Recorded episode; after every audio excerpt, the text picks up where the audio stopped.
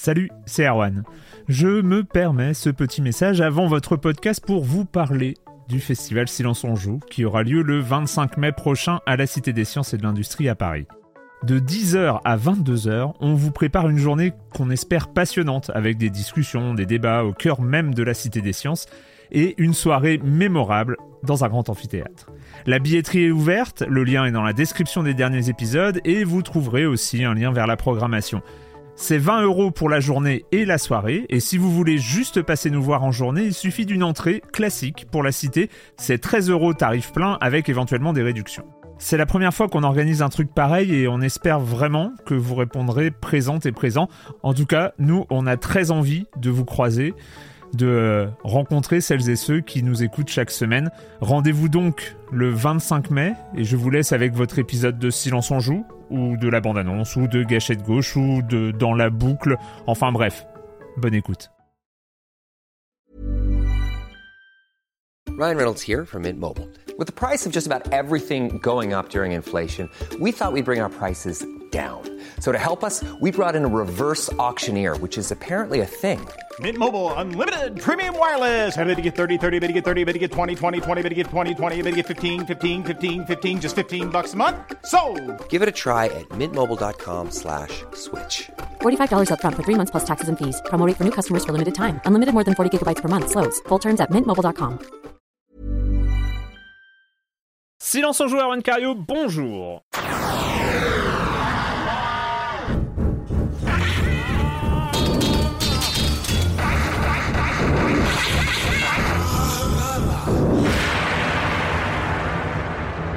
Au programme cette semaine, on va parler de Ghostwire Tokyo, de Honde et de Martha is Dead. Voilà, euh, vaste programme, beaucoup de choses à dire sur ces trois jeux. Et puis, euh, et puis voilà, le reste du programme, vous connaissez la chronique jeux de société de Jeremy Kletskin, le com des coms, euh, et puis j'allais dire tout le reste, oui, enfin bon, vous connaissez le programme de cette émission qui n'a pas beaucoup euh, changé, dont la structure n'a pas beaucoup changé depuis quelques années. Donc C'est très bien, c'est très bien Mais oui, hein, on, a, on, on a nos petits repères, c'est ça qui est Les important. habitudes, c'est c'est ça crée les habitudes. Ah, Exactement. Euh, et pour m'accompagner, bah, j'ai le plaisir de- d'accueillir deux de mes chroniques heureuses favoris. Julie Le Baron, salut Julie. Salut Erwan, salut Patrick. Tu, Ah, es, euh, tu, tu es en mode surdélocalisé là, hein, c'est ça hein, c'est... Complètement, Ouais. complètement. Je suis en région, comme on dit. Et euh, Patrick Helio, salut Patrick. Salut Arwan, salut Julie, comment ça va euh... Ça va, la Euh, forme Comment Bah oui, écoute, ça va, trop Bah, bien. c'est le printemps, on est en t-shirt, quoi. Mais oui, c'est le printemps et puis euh, on va en parler. Je trouve qu'on a eu une semaine où on a beaucoup voyagé que ces jeux qu'on a fait dans des pays radicalement différents, mais ça fait du bien en ces temps où c'est un petit peu plus compliqué hein, de pouvoir euh, euh, Ah oui. voyager comme on veut. Bah, le jeu vidéo bah, nous permet de voilà de voir d'autres paysages. mais c'est vrai qu'il y a, dans des- euh, dans il y a- des il y a- conditions euh, idéales, mais euh, mais bon. Shibuya sans personne. C'est le tourisme, le Bah, les, tourisme un deux peu- jeux, les, les deux jeux dont on va parler, oui, il n'y a pas grand monde en face de nous, donc euh, voilà, on, on- on voyage, mais on est un petit peu tout seul. Mais- C'est ça. Est-ce que vous avez continué à jouer à Elden Ring? Juste curiosité ou pas? Bah oui, oui, un peu. Un petit peu, un petit peu, Ouais. mais pas trop non plus, parce qu'on a toujours bah, des nouveaux jeux qui arrivent dans notre planning, donc euh, il faut aussi euh, accorder. Enfin, c'est voilà, il- moi j'accorde un temps élastique à Elden Ring, même si, comme on l'a dit, je crois la semaine dernière, hein, il laisse des cicatrices euh, dans notre histoire de joueur. Il laisse vraiment des Mm. cicatrices. Je pense qu'on n'est plus exactement les mêmes après. Et euh, ouais, moi j'y reviens, mais bon, c'est vrai qu'en fait c'est une, sorte de gouffre à temps quand tu commences à y Ouais. remettre le bout du doigt. Je trouve, j'ai déjà fait le, le test en me disant, bon, mais j'ai- tu joues une demi-heure puis tu passes à autre chose. Puis en fait, tu mets ton. Enfin voilà, tu, passes ta soirée. Et bon, on n'a pas non plus un nombre de soirées euh, infini, donc il faut. C'est ça. C'est très très dur en fait de se dire, euh, allez, je lance juste pour une demi-heure, quoi. Ouais, ça marche pas J'entends ça. bien le Ah, finir, ça, tu- j'entends bien le finir un jour. Euh, J'entends bien revenir, voir Radan, le regarder dans les yeux et lui dire, toi, c'est terminé. C'est maintenant. Ouais, non, non, mais moi j'ai, moi j'ai continué aussi. Je joue euh, beaucoup trop à Elden Ring pour le coup. Mais même si j'arrive à trouver du temps, mais que ce soit la semaine dernière pour Tunic euh, ou euh, ou Mhm.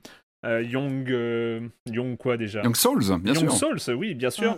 Euh, ou euh, cette, cette semaine pour Ghostwire Tokyo, euh, sur lequel j'ai passé quand même quelques, quel- quelques Mm. heures parce que c'était vraiment super cool. Mais euh, c'est vrai que euh, je sais que dimanche dernier, j'ai- vraiment euh, Ah, le dimanche, à- ah, le dimanche et Elden dans Ring. Elden. Ring, c'était incroyable. Euh, mais surtout, il a, il a vraiment eu un, un truc de fascination. Euh, qui, qui, est, qui est assez sidérant quand dès que tu redécouvres une nouvelle zone, Mm. dès que tu as une nouvelle zone qui s'ouvre à toi, tu es là, oh, oh Ah bah, Je ne sais ouais, pas du le- tout par où le- commencer.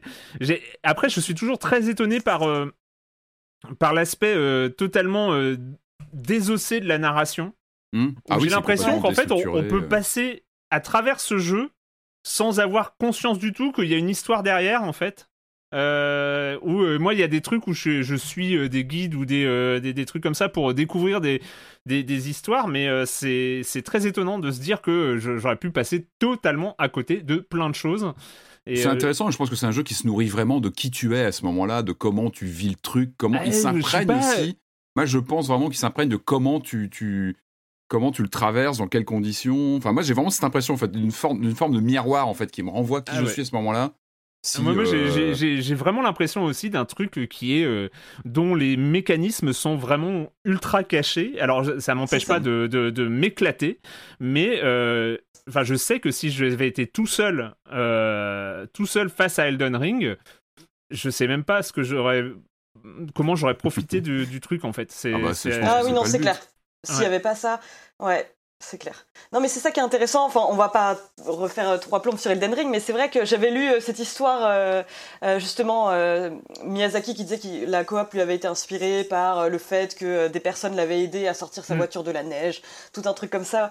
Mais le truc, c'est que je le ressens autant dans le côté, la dimension multijoueur d'Elden Ring, mais aussi sur tout l'aspect communautaire, où il y a vraiment ce côté, on parle du côté très élitiste, etc., et pas toujours tendre de la communauté, mais il y a aussi tout cet aspect entraide que je trouve Ah bah, vraiment ultra chouette, quoi. Ça, Ah j'adore. oui, Et qui, oui, Vraiment. et qui est intégré, qui est intégré au jeu, c'est la grande force, hein, je pense, chez, Fra- chez From Software, c'est d'avoir intégré tout ce pan euh, comme ça de narration entre les joueurs eux-mêmes, de discussion et, tout ça. Et... Mais en même temps, je trouve que le côté beaucoup plus ouvert que les Souls, on en a aussi amplement parlé, je vais pas revenir dessus, mais t'as l'impression d'un gros gâteau que tu peux un peu grignoter dans tous les sens. Euh, Tu vois, quand tu bloques dans un coin, bon bah hop, tu pars ailleurs, et puis tu... Et c'est ça aussi qui fait que tu y reviens plus régulièrement. Je pense que les Souls, où tu avais tendance parfois à avoir un vrai mur devant toi, puis bon, bah, t'étais vraiment face à, un- à une difficulté qui te bloquait. Là, tu as toujours cette illusion que tu vas pouvoir te refaire ailleurs. Et bon, au final, on sait très bien qu'il y a une sorte de goulot d'étranglement qui, qui fait que de toute façon, Oui, comme dans la sûr, vie, tu as bien des sûr. passages obligatoires et que là, il y a des boss qui t'attendent. Mais tu as au moins cette, cette sensation de liberté qui est assez grisante. Et toujours, hein, c'est vrai que. Puis l'imprévu, quoi, il se passe toujours des trucs On refera des points réguliers pour savoir où on en est. euh, Il y aura Ouais, peut-être voilà. aussi des contenus, je sais pas, ils ont pas annoncé, mais il y a peut-être aussi des choses qui vont qui vont arriver, peut-être en DLC ou je ne sais quoi. Je sais bah, pas, pour l'instant, ils font des patchs, mais euh, Ouais, Oui, c'est vrai que le jeu, j'ai vu qu'il était. euh, il, euh, il, il, euh, il nerfe des, euh, des sorts de glace un peu trop puissants. Voilà. C'est Ah, c'est de la mécanique, c'est de l'horlogerie. Hein. On sent que je pense qu'un jeu comme ça, il y a pas mal ouais, de petits réglages euh, post-lancement, même sur un jeu comme ça, principalement solo dans son action. euh, Il y a quand même pas mal de petits réglages. Bon, et Patrick, euh, tu as la parole. Je, tu vas la garder parce que euh, il y a eu une annonce inattendue, inattendue parce que du studio Supermassive Games, eh bien, nous attendions le prochain, euh, le, le prochain chapitre de, de leurs Une aventures. mais c'est autre surprise. Eh ben oui ils sortent une comédie romantique cet été. Non, je plaisante. C'est pas une comédie romantique. Non, bah on, on en parlait avant l'émission. C'est peut-être potentiellement notre jeu de l'été quand même accessoirement. Hein. Supermassive Games, on rappelle, on les connaît bien. Euh, donc ce studio britannique qui, qui est notamment euh, connu depuis quelques années pour euh, cette saga des Dark Pictures Anthology. Yep. C'est film interactif, on va dire, entre le, le jeu d'aventure et, et le film interactif, donc réalisé en CGI, en images numériques, mais avec des acteurs scannés et euh, avec euh, des systèmes de choix multiples, etc. Puis des aventures comme ça qui évoluent euh, selon les choix du joueur, ses actions, etc. Donc on connaît bien cette, cette anthologie qui doit s'étaler. Je, crois qu'ils ont des ambitions assez folles parce qu'on avait parlé, je crois, d'une douzaine de titres en tout. Euh, Il y en a un qui arrive euh, dans les mois qui viennent, j'ai plus de date exactement, mais bon, la Dark Pictures Anthology, Anthology elle continue. Et là, la surprise qui est tombée, c'est l'annonce euh, d'un titre qui va arriver via 2K Games, qui s'appelle The Quarry, euh, la carrière. Bon, ça, ça sonne peut-être un peu moins bien en, en français, mais bon, The Quarry, euh, qui sort donc le 10 juin. Ça va être a priori vraiment calibré comme le jeu de l'été, parce que je sais pas pour vous, mais alors moi, quand le, le soleil commence à arriver, qu'on se, voilà, on commence à sortir un petit peu, bah moi, j'ai envie de quoi? C'est de regarder des films d'horreur. C'est comme ça. Je crois que ça date depuis. En fait, quand j'étais ado, tu sais, c'était euh, au moment de l'été. Il faudrait que je vérifie, mais je pense que pendant l'été, tu avais la 5 qui passait tous les vendredis 13, etc. Ah, il passait oui, au, oui, oui, oui. au début de l'été, il me semble. Je sais pas, j'ai cette image où je regardais les vendredis 13 à ce moment-là. Et voilà, je m'enfermais, alors qu'il venait un super soleil, je m'enfermais dans le noir et je me mettais les vendredis 13, je découvrais ça. Enfin bref, la jeunesse. Ça et les Hammer Films, mais c'est autre chose. Et du coup, bah, pour moi, l'été, j'aime bien voilà, me faire des, des bonnes sessions de films d'horreur. Et là, The Quarry, bah, ça remplit un peu toutes les. Ça coche toutes les cases du, bah, du, du, du jeu d'horreur de l'été. Euh, parce qu'on retrouve, a priori, quand on voit, il y a une bande-annonce qui est sortie, on est vraiment sur la recette classique de Supermassive Games, hein, avec, euh, on devine ses choix multiples, cette bande de, jeunes qui sont dans un, dans un camp de vacances où visiblement il y a des tueries en masse, enfin bon, on est vraiment dans, dans du dans du grand cliché du. Il ne faut pas rester là cette nuit. Surtout, ne sortez pas de la maison. N'allez pas dans la brume. Dans l'archétype du slasher, mais c'est bon, on aime bien ça, on adore ça. et puis on, va pouvoir jouer avec ça. C'est ça qui est cool. Mais ouais, et, surtout, les tropes. Alors ça, et je pense que ouais, on, les connaît. Je pense qu'ils savent aussi s'amuser de tout ce qu'on peut attendre et de tous les mm. clichés du genre pour pas parfois parvenir à les retourner. Puis là, on sent qu'ils sont, ils sont à fait plaisir au niveau du, du casting, parce que c'est vrai qu'ils n'ont pas toujours des, des, acteurs très connus, c'est-à-dire qu'ils ont aussi, ils ont eu des troupes d'acteurs qui travaillent avec eux sur les Dark euh, Pictures, euh, mais qui sont pas forcément des têtes d'affiche mm-hmm. euh, côté cinéma. Là, on se sent, on sent que pour The Quarry, ça fait plaisir. On a David Arquette, évidemment, la, la, série Scream. Ted Remy, Lance Henriksen qu'on ne présente même plus parce qu'il a dû faire la moitié des films d'horreur. Enfin voilà, c'est vraiment une figure mythique. Euh, Justice Smith, qui avait joué dans le film Pokémon, par exemple, aussi, qui est, dans, qui au casting. Et, moi, ce qui me fait plaisir, c'est qu'on sent une. J'ai l'impression qu'il revient à une certaine formule euh, qu'on avait adorée. Euh, je sais, Julie aussi, tu avais adoré le Until Dawn, qui était leur premier grand jeu, qui était exclusif chez Sony. Ils reviennent à ça parce qu'on sent, en tout cas dans cette bande-annonce, je veux pas trop m'avancer, mais on sent qu'il y a un retour ben, quelque chose qui, est très cinématographique avec ce, ces gros gros clins d'œil très appuyés à Vendredi 13, au slasher, etc. Et puis on a ce casting parce que Until Dawn c'était aussi ça. On avait Rami Malek qui était apparu dedans, qui avait un super rôle dans Until Dawn. Là, je pense qu'ils vont jouer aussi sur, ce casting assez, euh, euh, hollywoodien dans, le jeu. Puis je regardais un petit peu là dans, les annonces, les annonces, comment dire, ils prévoient déjà dans les, dans les versions, on peut débloquer des, on pourra avoir des, des filtres années 80 dans, euh, sur l'image des tenues années 80 pour les personnages. Enfin bon, voilà, ça fait vraiment plaisir. Donc, j'ai envie de dire, ça va. Je pense pas que ça va renverser la table hein. quand on voit les premières images. On est vraiment dans la recette classique, mais ça fait plaisir. Et moi, je sais qu'on les a tous chroniqués, hein, les, les supermassives, avec les bons, les moins bons, les dark, euh, les dark pictures où il y en a certains où on se dit attention, faut pas que ça se fatigue. Il y a des moments où c'est peut-être un petit peu moins engageant que d'autres, mais je suis toujours très curieux de leur jeu parce mm. que il y a une impulsion cinématographique t'as vraiment cette sensation d'être à la fois sur un jeu d'aventure et un film interactif, avec toujours, c'est aussi leur, leur euh, marque de fabrique, c'est qu'il y a toujours un petit twist, c'est toujours une petite surprise, comme tu disais très bien Julie, ils connaissent, comme nous, tu sens que ce sont des fanats de films d'horreur. Mmh, ils ont écumé tous les, tous les films qu'on connaît. Et en général, ils essaient toujours d'amener une petite chose en plus, un petit retournement de situation. Le petit truc qui va dire, ah bah tiens, non, c'est pas Vendredi 13, c'est autre chose. En tout cas, on s'est amusé avec les mmh. codes et il y a autre chose derrière. Donc, euh, The Quarry, le 10 juin. Julie, si tout se passe bien. Euh, je suppose que tu es à peu près sur la même ligne que Patrick Je, suis complètement sur la même ligne que Patrick. Bah, déjà parce que moi, je suis encore en deuil du jeu euh, Friday the 13th qui avait ses défauts, mais ah. qui savait si bien retranscrire l'ambiance de Crystal Lake. Et bon, j'avais mm, mm, adoré mm. Until Dawn aussi. Et c'est vrai que The Dark Picture, ça m'avait un peu, ils m'ont un petit peu déçu quelque part parce que euh, c'est une expérience qui est quand même très différente. C'est un, c'est des jeux beaucoup plus courts, mmh. euh, c'est un peu moins ambitieux. Et là, c'est vrai que me dire que j'aurais peut-être quelque chose euh, plus dans la lignée de ce que j'ai aimé chez Supermassive, ça, ça me réjouit. Et puis en plus dans un, dans un univers que j'adore, c'est, j'ai, j'ai hâte. En tout cas, j'ai vraiment hâte de voir. En tout cas, il le sort, il le sort au bon moment, quoi. 10 juin, c'est si tout va bien, s'il n'y a pas de mauvaise surprise. Oh, va tellement bien.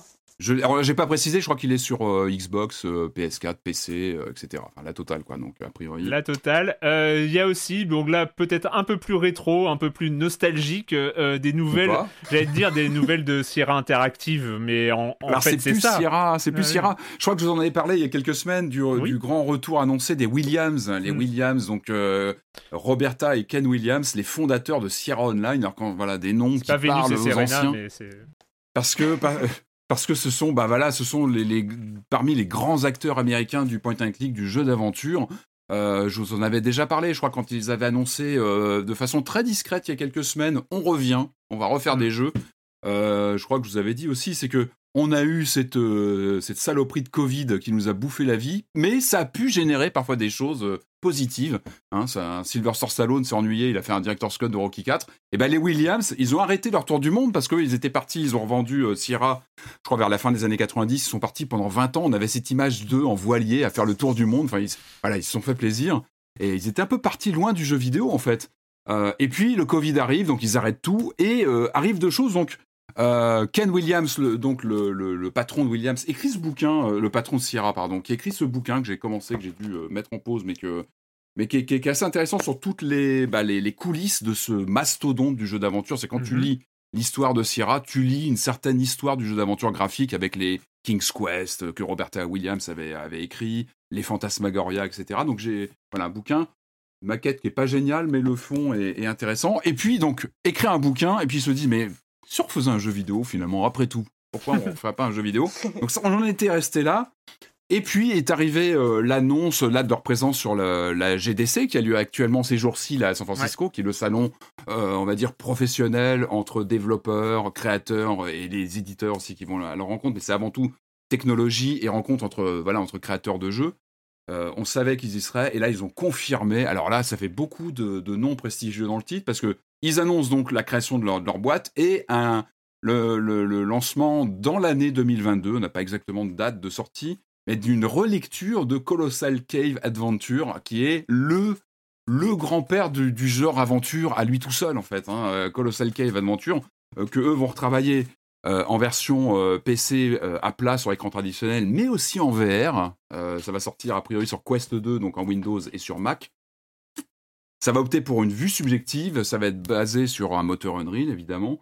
Et c'est pas rien, parce que là, il y a une sorte de retour aux sources quand on y pense un petit peu, parce que euh, Colossal Cave Adventure, c'est le premier jeu d'aventure textuel. Enfin, c'est vraiment la base du genre aventure. Mm. Euh, c'était l'histoire, c'était William Crowther qui était un, un fanat de comment dire de d'exploration de, de, cavernes et qui dans les années 70 était accro comme ça à un réseau de, de, de comment dire comme ça de, de, cavernes très connues dans le Kentucky et qui se dit tiens je vais en faire un jeu d'aventure je vais programmer alors on est vraiment aux prémices donc il faut inventer même l'idée de comme ça sur les gros ordinateurs universitaires de l'époque d'avoir un, un système de saisie textuelle, hein. pas, pas de graphisme à l'écran, voyons, voilà, surtout pas. On est vraiment sur les tout débuts. Par contre, je, je, je rentre un, nom, un, terme, euh, ben ça on connaît, on a très bien connu ça après, hein, get lampe, attraper la lampe, et hop, l'ordinateur répond par texte, dit non, ça tu peux pas, oui, ou un monstre arrive, euh, un monstre vous attaque par derrière, hop, je tape, euh, je me retourne et je, je, je le combats.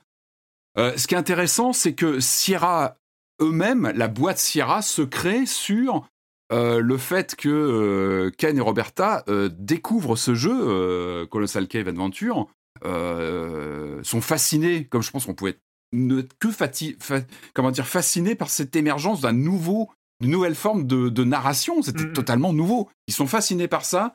Et, et Roberta, voilà, l'histoire veut qu'elle aille en magasin, dise mais où sont les jeux comme ça ce genre-là? Puis il n'y en avait pas d'autres en fait. Il n'y en avait pas tant que ça. Donc elle commence à travailler, à écrire. En gros, Ken programme et Roberta écrit, elle fait ses plans pour euh, préparer les aventures. Et puis, ils ont le, le vrai euh, coup de départ de Sierra Online, c'est Mystery House, où ils ont l'idée d'implémenter des graphismes à cette écriture et à la, comment dire, à la description textuelle des scènes. Ils amènent du graphisme, et là, ça révolutionne complètement le genre. Ils créent quasiment le, le genre du, du jeu d'aventure graphique qui va décliner après en point and click, etc. Donc, ce qui est intéressant, c'est que euh, là, avec leur nouvelle société, euh, Cygnus, je crois, j'ai plus le nom là sous les yeux.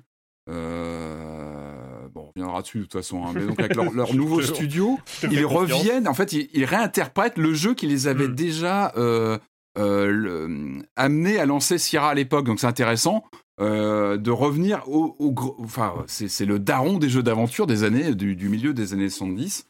Donc, euh, bah, on espère que ça va que ça va avoir le même impact. Je pense que ça va être difficile hein, de recréer un genre complètement. Euh, je crois qu'il y a quelques images. Il y a un site web officiel qui vient d'être lancé là autour de la GDC parce que ça y est, maintenant c'est confirmé. Il commence à prendre la parole. Il y a des interviews qui tournent aussi. Ça va être très intéressant. Évidemment, ce sont des noms euh, gigantesques. Je pense que la voilure du projet est quand même très réduite. Hein. Il ne faut pas non plus s'attendre à un jeu qui va tout casser. Par contre, c'est fascinant encore de voir ce, ce, couple très très connu dans le genre du jeu d'aventure qui se penchent sur un jeu qui était là avant eux ouais. et de voir ce qu'ils vont pouvoir amener comme, euh, comme nouvelle chose. Petite parenthèse, je vous invite vraiment à aller voir ce, ce documentaire qui est passionnant. Ça s'appelle Get Lamp. Euh, documentaire bon vidéo qui doit durer deux heures. Je crois qu'il qu'il est dispo sur YouTube. Je crois qu'il est en, ouais. il est en, en, diffusion gratuite. Et c'est passionnant parce que ça raconte justement bah, la création de ce jeu, l'impact qu'il a eu, puis tous les, tous les, tous les titres qui ont suivi, quoi, les orques et, tout, et compagnie, qui se sont tous inspirés de ce jeu Matrice euh, d'un genre qui est, qui est, encore là aujourd'hui et puis qui va être re, re, retravaillé, relu par, ouais. euh, par les Williams et puis la petite équipe avec lesquelles ils travaillent. Donc, euh, affaire à suivre de très près, évidemment. En VR, ça va être indispensable d'essayer. De, Donc, on espère que ça va bien se passer pour eux. En tout cas, c'est content de les voir revenir. Moi, je suis assez content de les voir revenir dans le secteur du jeu vidéo. On va suivre ça et surtout si c'est euh, pour 2022, hein, on, on en reparlera dans pas trop longtemps. Euh, on parlait, bah, c'était euh, la semaine dernière où on a évoqué encore une fois à propos d'Elden Ring le, le, fait qu'il y avait, qu'il y avait des, des, des, des, choses qui commençaient à sortir et qui étaient sorties quand même depuis mm. pas mal de temps sur les conditions de travail à From Software. On, avait, on en avait parlé, on avait parlé de, de, de, de, ces éléments. Quelques heures plus tard, je crois, bah, on a eu, on a eu une vidéo. Alors, je crois qu'on avait déjà parlé d'eux à l'occasion de Roblox, où ils avaient fait une super, deux superbes enquêtes euh, sur, euh, sur Roblox. C'est euh, les gens de la chaîne YouTube People Make Games, qui est voilà une chaîne d'enquête journalistique dans, sur l'univers du jeu vidéo, dans l'industrie du jeu vidéo. Et, et, là, bah, ils ont sorti une grosse, grosse vidéo d'enquête sur trois studios indépendants. Euh, Julie, ça donne quoi? Alors, ouais, bah oui, parce que comme tu l'as dit, c'est vrai qu'on parle souvent de, comment dire, de souffrance au travail, mm. de crunch dans des gros studios, etc. Là, la vidéo de People Make Games se focalise sur euh, trois studios indépendants. Donc, c'est euh, le journaliste Chris Bratt qui s'est entretenu avec, je crois, quelque chose comme 24 employés de, trois studios. Donc les studios en question, c'est Mountains, qu'on fait notamment Florence, dont on a parlé, parlé ici. Fulbright, donc qu'on connaît pour Gone Home et, et Tacoma et euh, le jeu à venir Open Roads, et euh, Phenomena, donc, euh, qui ont fait Luna et Watam. Et alors, ces employés donc, lui ont fait remonter des, problèmes de, violence psychologique qui leur étaient directement infligés par leur patron, les fondateurs en fait des studios.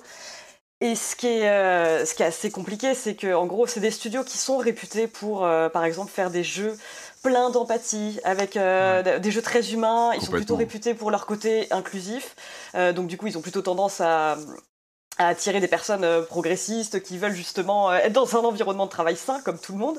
Et donc, il y, a vraiment ce truc assez, assez terrible en fait où euh, plusieurs employés reviennent sur ça. Bah, je, vais, un peu détailler chaque cas, mais par exemple dans le cas de Mountains, tout, en fait, ces, ces, cas ont déjà été documentés en fait euh, un peu avant.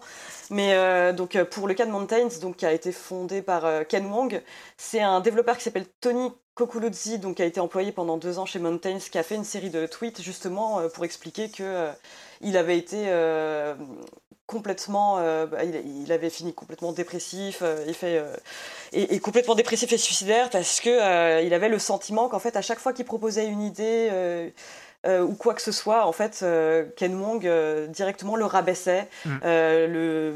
jusqu'à aller le, traiter de stupide, et c'était devenu quelque chose de connu dans le studio en fait qu'il avait ce type de comportement au point que les, les employés craignaient parfois d'avoir des entretiens euh, individuel avec lui. Et euh, donc ils avaient un mot, enfin quand même, c'est arrivé au stade où euh, ils avaient un mot, un safe word, où ils disaient pause pour que d'autres employés puissent venir faire la médiation. C'est-à-dire que Ken Wong savait que son comportement était remis en question et critiqué par ses employés. Euh, s'en était excusé, avait promis de faire quelque chose, mais c'est malheureusement ça n'a pas changé. Et il y a un truc qui est assez tragique. On retrouve quelque chose en fait dans ces, dans ces trois cas-là c'est que par exemple, donc les, les, trois studios ont eu un jeu qui a été édité par Annapurna. Hmm. Donc Annapurna, dont on dit souvent énormément de bien euh, des jeux qu'ils éditent, euh, parce que c'est vrai que ce sont des jeux plutôt chouettes, c'est que par exemple, euh, le comportement problématique de Ken Wong a été remonté à Annapurna, mais ce que les employés sont vus entendre par un seigneur d'Annapurna à une réunion où Ken Wong n'était pas présent, c'est bah, écoutez, sans, sans, personnalité forte, les jeux vidéo en fait ne se concrétisent pas. C'est comme si ça excusait n'importe quel comportement. Et c'est quelque chose qu'on retrouve un peu bah, dans l'histoire de Fulbright. Donc l'histoire de Fulbright, il y a eu un long article de Polygon sur euh, le, cofondateur qui s'appelle Steve Gaynor. Et c'est donc euh, des, en grande majorité des employés euh, femmes qui se plaignaient d'être de, constamment rabaissés, d'être. Enfin, que vraiment, qu'il y avait, qu'il était incroyablement sexiste avec elle, quoi. Mm. Et au point vraiment de plus avoir envie de proposer des idées, d'avoir l'impression de, de plus rien valoir, quoi. Et dans le cas de dans le cas de Phenomena, donc c'est une fondatrice qui s'appelle Robin Honeyke et là, il y a un côté très insidieux. elle est accusée donc de harcèlement moral par plusieurs employés, dans le sens où euh, elle se serait servie en fait de d'informations privées sur la vie de ses employés. Fou. ça. Parce qu'effectivement, il y avait, bah, c'est une équipe très réduite, hein, ils, sont quelque Mm. chose, ils sont à peu près à 8, je crois. Mm. Et donc, du coup, forcément, ils parlent énormément, mais euh, avoir vraiment le sentiment, en fait, que euh, elles étaient, euh, certaines femmes ont eu l'impression d'être abaissées avec euh, des, euh, des informations sur leur vie privée, sur leur vie sexuelle, enfin, des choses chaud. euh, absolument ouais. Sachant que cette Et- Robin, cette Robin en plus est euh, a, a une stature euh, publique euh, d'évangéliste euh, de l'inclusivité, euh, de, de la tolérance, de elle, elle fait des conférences et des, des choses comme ça sur euh, le bien-être au travail, la, bien, la bienveillance euh, et ce genre de choses. Et donc euh, c'est vrai que euh, c'est là où c'était euh, il y avait il y avait un côté ultra choquant tu l'as dit euh, c'est c'est avec ce genre de personnalité et ce genre de jeu qu'on attire des profils euh, soit des profils atypiques soit euh, bah, des gens qui ont, on cherche justement cette Mhm. inclusivité cette bienveillance et cette euh, ce, ce, cette- ce lieu de travail safe euh, Et tu et qui tombe dans l'inverse quoi. Oui, bah c'est ça. C'est intéressant parce que dans la vidéo, alors malheureusement, elle est disponible qu'en anglais pour le moment, mais euh, ce qui est euh, ultra intéressant, c'est que bah, plusieurs employés, donc qui témoignent de manière anonyme, on comprend tout à fait pourquoi, expliquent un peu ouais, euh, la mécanique insidieuse euh, quand on travaille dans ce type de studio, c'est que les fondateurs en fait sont souvent tellement persuadés d'être dans le camp du bien entre guillemets, enfin de d'être des Mhm. personnes euh, qui euh, qui prônent une certaine inclusivité et du- sont peut-être moins enclines à se remettre en question quand comment dire, elles ont les comportements euh, qu'elles dénoncent quoi. Et, euh, et le truc qui est tragique aussi, bah, c'est que donc euh, pour reparler d'Annapurna, c'est vrai que dans le cas de, de Fulbright, pareil, les problèmes ont été remontés à Annapurna et leur premier réflexe a été de contacter Steve Gaynor pour savoir c'est quoi le problème avec les employés. Mm. Et je trouve qu'il y a une employée qui résume très bien le souci, c'est qu'ils ont demandé au problème quel était le problème. Et Ouais. c'est pas, c'est absolument pas possible quoi. Il y avait, il y a quand même des choses euh, du côté de, de, de Ken Wong, c'est ça, de Mountains aussi. Enfin, c'était. Oui. euh, bah, c'est euh, peut-être le, le- le- celui des trois cas qui est le plus développé dans la vidéo. On vous, on, on vous renvoie hein, vers la, la chaîne YouTube de People Make Games, évidemment, pour, pour voir l'intégralité de, de, de, de cette enquête. Mais, euh, mais c'est vrai que derrière cette citation du genre, il faut des personnalités fortes pour que les jeux vidéo euh, euh, arrivent au bout, pour sortir des, des, des- des jeux vidéo. C'est- Déjà, c'est peut-être hein. c'est- peut-être euh, entendu. le, le- le mythe le plus euh, toxique Mm. euh, de l'industrie du jeu vidéo. Alors c'est marrant, moi, c'est j'ai toujours quand j'entends ces, ces- ces phrases-là, bon, qui euh, on, on le sait aujourd'hui, qui, qui sont ultra ultra problématiques.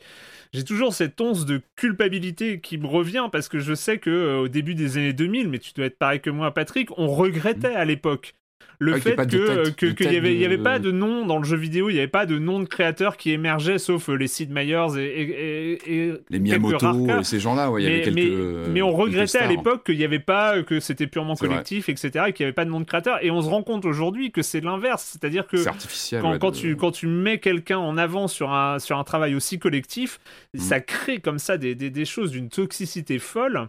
Euh, et euh, là, on voit le comportement d'Annapurna qui est complètement lunaire à ce niveau-là, qui, est, qui a été euh, ju- Oui. jusqu'à conseiller, je crois, à Ken Wong de finalement euh, c'est un, c'est un studio australien, hein, c'est ça, si je, si, si je ne m'abuse, euh, qui, euh, qui ont été jusqu'à lui conseiller de recréer une autre filiale à un autre endroit avec des stagiaires euh, pour, euh, pour, vrai Oui, oui, exclu- c'est vrai. Pour arrêter les. euh, T'as des problèmes avec ces gens-là, ben, tu fermes cette, cette antenne-là, tu recrées un L'éditeur truc. a, a Oui, proposé ça. Ah Oui, ouais, oui. quand Ouais, même. et, et d'ailleurs, Ah ils ouais. ont pas voulu, ils ont pas voulu commenter. Enfin, ils ont été contactés par People Make Games et ont pas voulu commenter euh, là-dessus, quoi. C'est euh, non, puis et- c'est intéressant aussi. Bah, c'est vrai que ce, ce problème quelque part avec la politique des auteurs, c'est que bon, alors déjà, ça a tendance à éclipser toutes les personnes qui travaillent sur Mm. euh, sur un jeu vidéo, mais ce qu'on voit dans chacun des témoignages, euh, quel, quel que soit le studio, c'est que les gens ont mis du temps à parler. Bon, bah pour plein de raisons euh, qu'on peut imaginer, mais aussi parce qu'ils avaient peur de ternir l'image du studio euh, qu'ils aimaient Ouais. tant en fait. Ouais. dont ils apprécient réellement le travail. Ouais, alors, le- la différence entre l'image publique du studio avec euh, les visuels des jeux, le- les messages des jeux, et puis voilà ce que tu apprends dans les coulisses, encore une fois, c'est le. Ouais, la différence de sonorité, d'alignement entre les deux est complètement incroyable. Ouais. Ça, te jette après un regard différent sur les jeux. Quand tu commences à te, à te re- retourner sur ton bac catalogue de jeux et te dire, bah tiens, euh, dans quelles conditions finalement il a été fait ce, ce jeu que, que j'aimais beaucoup parce qu'il y avait une ambiance, il y avait un message, c'est, incroyable. Alors est-ce que c'est.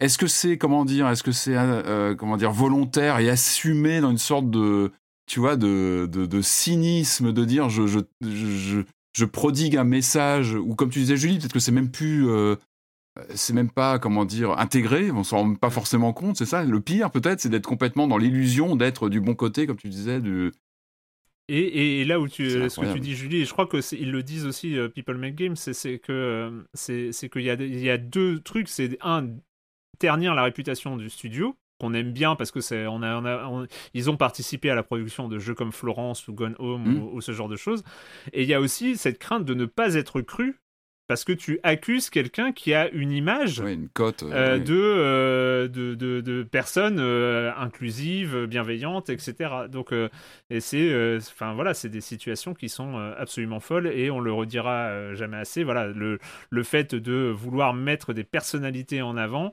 même si ça peut être compréhensible sur certains jeux et sur, dans, dans certains cas, c'est tout le temps dangereux. il faut tout le temps ultra faire gaffe. Et euh, ce que tu as dit aussi, c'est la déception euh, assez folle vis-à-vis d'Annapurna qui n'a pas voulu commenter euh, les, les tous les, éléments mis, mis, à jour par People Make Games. Il y a quelque chose de très très gênant, quoi. C'est. ouais, complètement. C'est. Bref. Ouais, ça met mal à l'aise. Moi, je pense que ça touche toutes les strates de métier. Enfin, voilà, on parle du jeu vidéo parce qu'on parle du jeu vidéo entre nous. Je pense que ça touche toutes les strates de métier, évidemment, de, de catégories, de professions, etc. Ce qu'il y a, c'est que je pense que le jeu vidéo, il a quand même une, il a une image de, de, bah, de médias jeunes qui, qui, quand même est capable justement de, de, se remettre en question. Et on doit faire quelque chose dans le jeu vidéo. Je pense que s'il y, y, a un secteur qui peut, euh, qui, qui, peut prendre ça à bras le corps, c'est le jeu vidéo. On doit le faire parce que c'est important. Euh, et surtout des jeux vidéo qui, qui prodiguent en plus une, voilà, un, message euh, et ben euh, voilà, donc c'est nouvel, nouvel, nouvel élément au dossier euh, qui euh, voilà, on, on, va continuer. Mais toutes les semaines, hein, c'est sympa. il, faut, il faut que ça sorte et comme comme le disait Corentin la, la, semaine dernière, il vaut mieux qu'il y ait du bruit. Voilà, il oui, voilà, exactement. Qu'on continue d'en parler.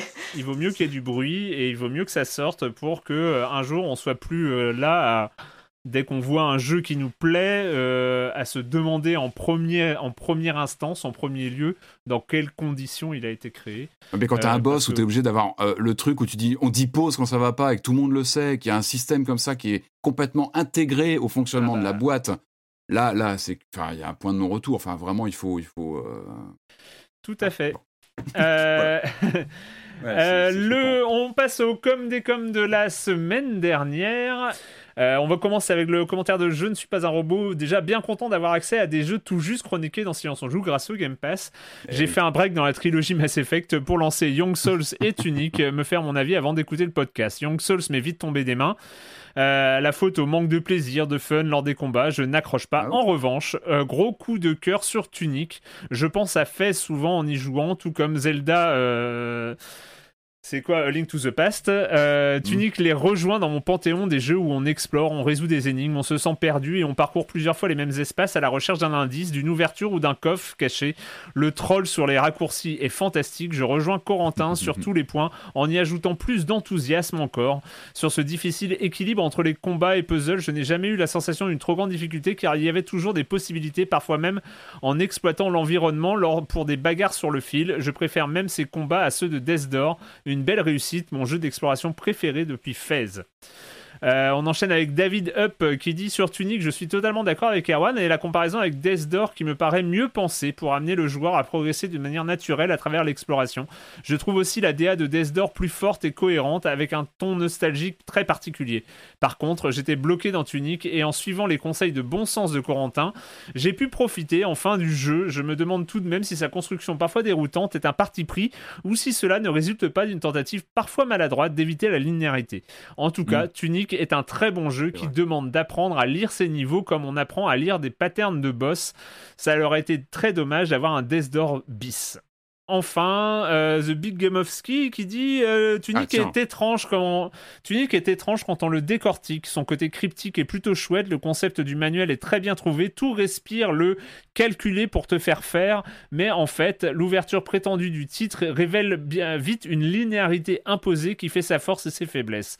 La force, oui, euh, tout est bien prévu, en particulier dans l'agencement talentueux des niveaux, même trop, quitte à faire rager le joueur inattentif. Faiblesse, bah tu tournes tant que tu n'as pas fait ce qu'il fallait faire. C'est pénible pour les gens qui n'ont pas le luxe du temps et aimeraient avancer. Ça m'a fait penser à Elden Ring, que je Mhm. n'apprécie pas tant finalement pour les mêmes raisons, le rythme. Ces deux jeux sont parfaitement ratés dans ce, qui, dans ce domaine, et bien avant leur difficulté, c'est ce qui les gardera hors de portée d'un euh, public conséquent qui aurait aimé s'y perdre jusqu'au bout. Voilà.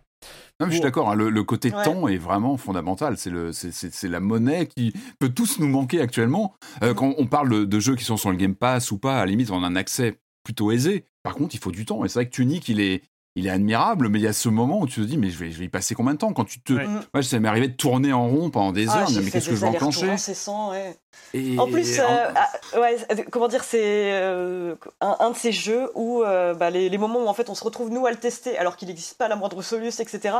Waouh, tu le payes, hein, parce que franchement Mm. j'étais complètement largué, etc. Enfin, il y a des moments où je tournais en rond et je me dis, je l'ai peut-être trouvé, enfin, je, je l'ai trouvé un peu vraiment même très frustrant par moment et je me dis peut-être bien plus que si je l'avais découvert euh, bah, euh, en tant que joueuse Ouais. euh, qu'il découvre le jour de la sortie en, en même temps que plein d'autres gens. Mais là, j'ai eu des moments de solitude dans Tunic alors que j'ai beaucoup aimé, mais, mais j'ai eu d'énormes moments de solitude. Ouais.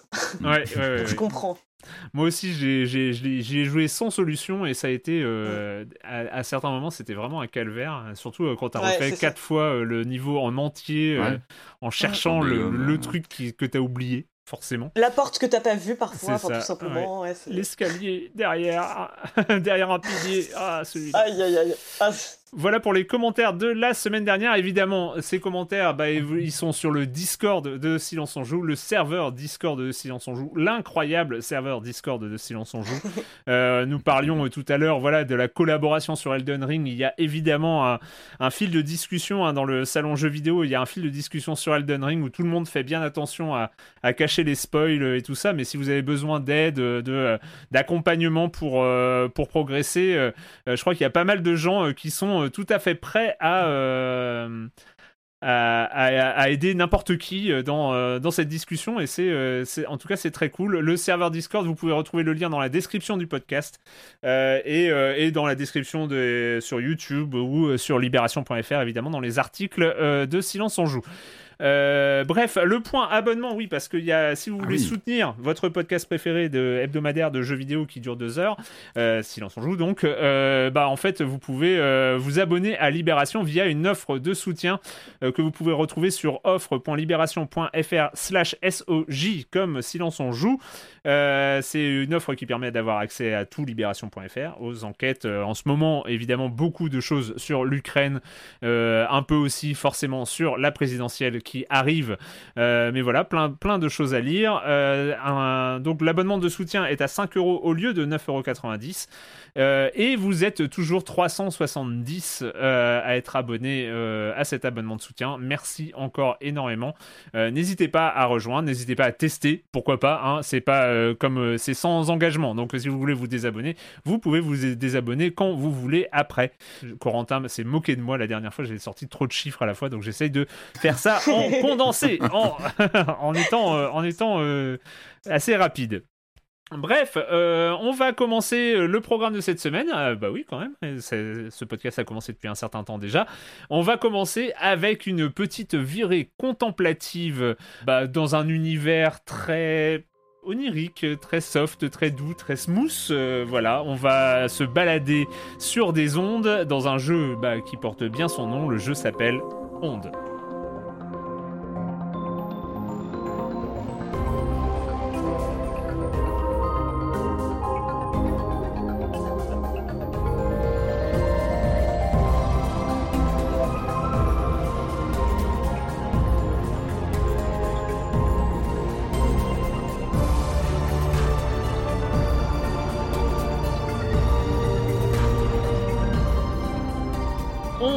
Qui est donc disponible sur PC euh, pour l'instant, déjà prévu sur Switch et iOS dans un futur proche, nous disent les gens du studio Lance, donc euh, studio français de Toulouse, euh, accompagné par un développeur, un ou une développeuse, je sais plus, qui s'appelle Grill, donc voilà, qui nous propose, qui nous propose ce jeu de voyage, de découverte, ce jeu très contemplatif.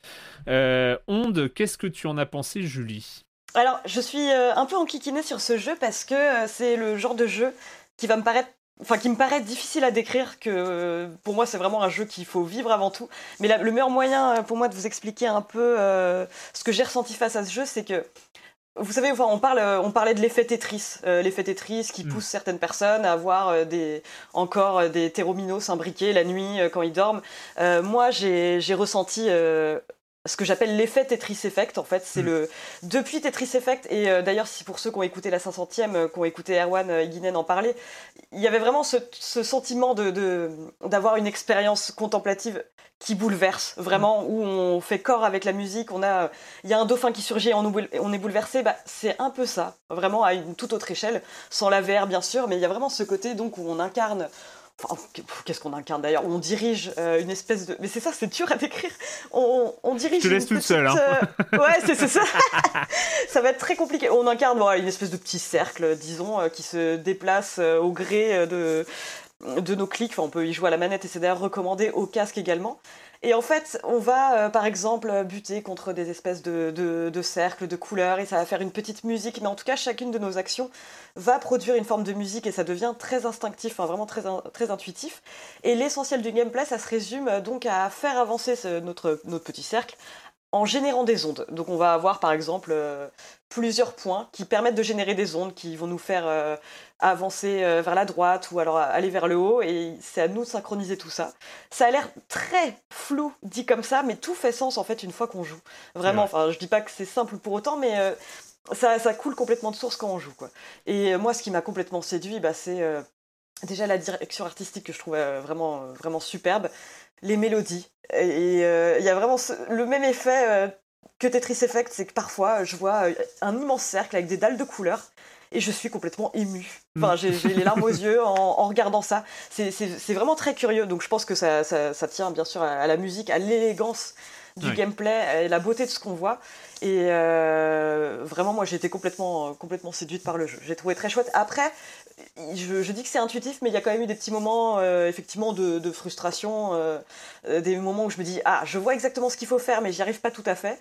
Mais mais dans l'ensemble, en fait le jeu est relativement court. Mm. Je crois qu'il peut se boucler en, quelque chose comme 3 heures, enfin vraiment une poignée d'heures. Je l'ai pas encore terminé, mais il donne envie d'avancer quoi. En tout cas, il donne continuellement envie d'avancer et moi j'ai été vraiment vraiment séduite et sur le reste, enfin j'ai envie de donner aux gens le, le, plaisir de la découverte quoi. Il y a vraiment un côté très synesthésique. Comme dans. Tout à fait. c'est vraiment un jeu de plateforme musicale euh, synesthésique. Ouais. Euh, après, s'il si, faut des références, moi, la, je sais pas si tu as, fait la même chose, mais moi, la première référence qui m'est venue, enfin, qui est totalement naturelle, c'est Flow. Donc le premier jeu de Genova Chen de 2006, euh, qui était un jeu en flash, euh, jeu par lequel euh, Genova Chen a été découvert et qui lui a permis après de, de, faire That Game Company, Flower, Journée, etc. Flow, voilà, où tu, tu, avais comme ça cette... Tu, tu, manipulais cette créature un peu étrange que tu manipulais dans l'espace en 2D, dans un truc très éthéré où tu savais pas trop ce qu'il fallait faire, si ce n'est, avec quelques mhm. indices, quelques euh, euh, signaux comme ça, et que tu, te dirigeais vers là sans trop savoir. Euh, et vraiment, on retrouve un peu cette sensation, bah, on, est, on est sur une on est sur un format comme ça de 2D en aplat, euh, etc. Donc euh, vraiment, il y a, y, a, y a, ce côté flow, moi, qui, euh, qui, est, venu tout de suite. Et après, quand tu parles d'expérience synesthésique, effectivement, bah, il y a les, les, jeux de Mizoguchi, les, évidemment Tetris Effect, mais des, des, choses comme Rez, comme... Enfin...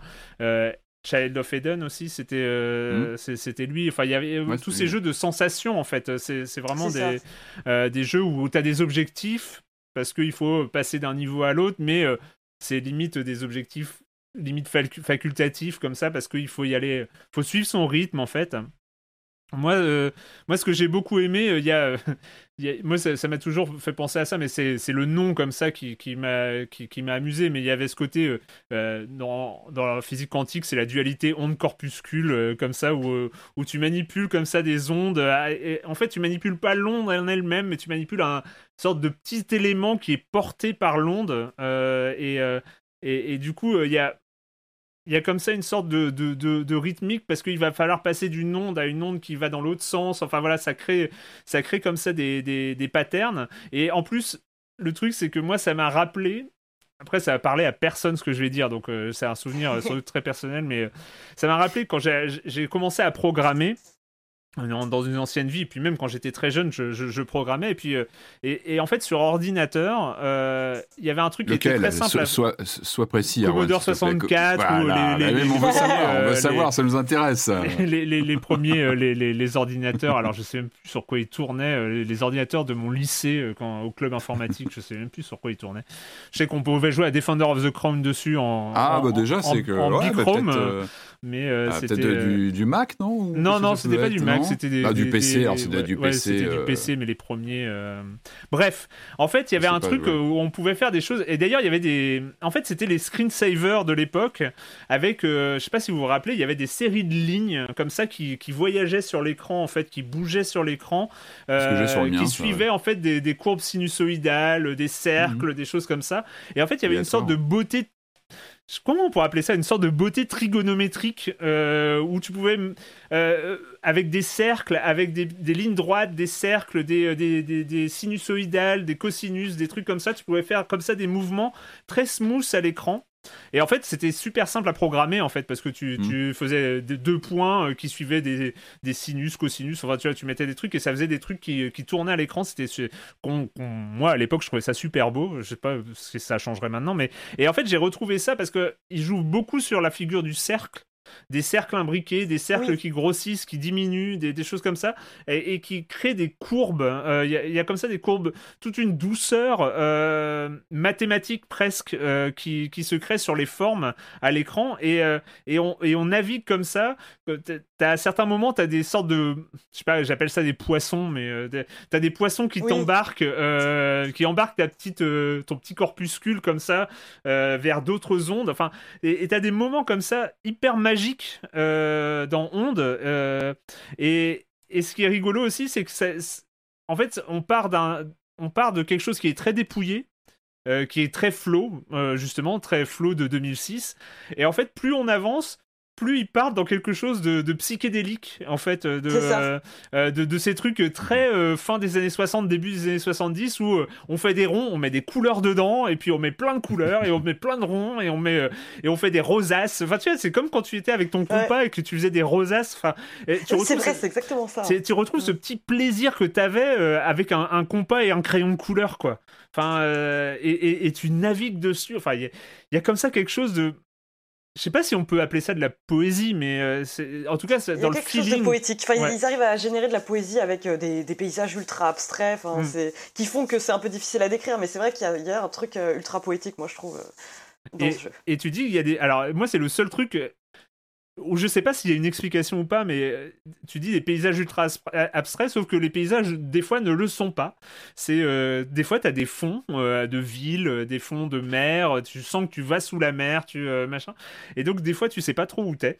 Mais bref, en tout cas, c'est très agréable à jouer. Il y a peu de challenges. Euh, c'est vrai que, comme tu l'as dit, il y a des moments, euh, il y a quelques grains de frustration à, à certains moments, ça. pour, euh, notamment euh, pour euh, des. euh, parce que quand tu perds, parce que tu peux perdre, notamment si tu perds ton onde, euh, si tu es perdu dans le grand vide interstellaire et que t'es comme Ah, où elle est mon onde? J'ai pas l'onde suivante, je ne suis, je, je sais pas où je vais. Ou alors t'as des obstacles qui- qui- qu'il faut éviter. Et des fois t'as le ton ton ton petit t'as- ton, ton, ton petit corpuscule, il réapparaît un peu trop loin en fait. Euh. T'aimerais bien, enfin voilà, t'as as un chose, t'as C'est un, ça, un ouais. truc euh, qui te fait perdre un peu le rythme, mais vraiment c'est que dalle. Euh, pour le reste, euh, moi je sais que la première fois j'ai failli m'endormir devant, Euh, Ah ouais? mais dans le bon sens en fait. Euh, oui, je sais pas comment dire. ça t'a c'est- apaisé. c'est ouais, il y avait un côté re- tellement reposant. Bon, il était tard aussi, hein, euh, je dois avouer, mais il y avait un côté tellement euh, contemplatif, reposant que euh, j'avais, j'étais presque en train de m'endormir devant un jeu vidéo et, euh, et c'est rare. Enfin, hein, c'est rare d'avoir euh, ce-. Ouais, c'est un podcast de daron. hein. On commence tous à piquer du nez devant nos jeux. Ça, c'est pas bon signe. Ah, mais il faut s'habituer à ça. Ça va nous arriver de plus souvent maintenant. De plus en plus souvent. Mais non, parce que le jeu euh, vidéo, te- et, et- le jeu vidéo généralement et, te protège contre ça, Ah bah parce oui. que t'as as Il la te manette réveille en main général. Mais là, c'est sûr que t'es dans une euh. sorte de torpeur un peu métaphysico. euh, Exactement. euh, voilà, endormi, c'est sûr que ça aide pas.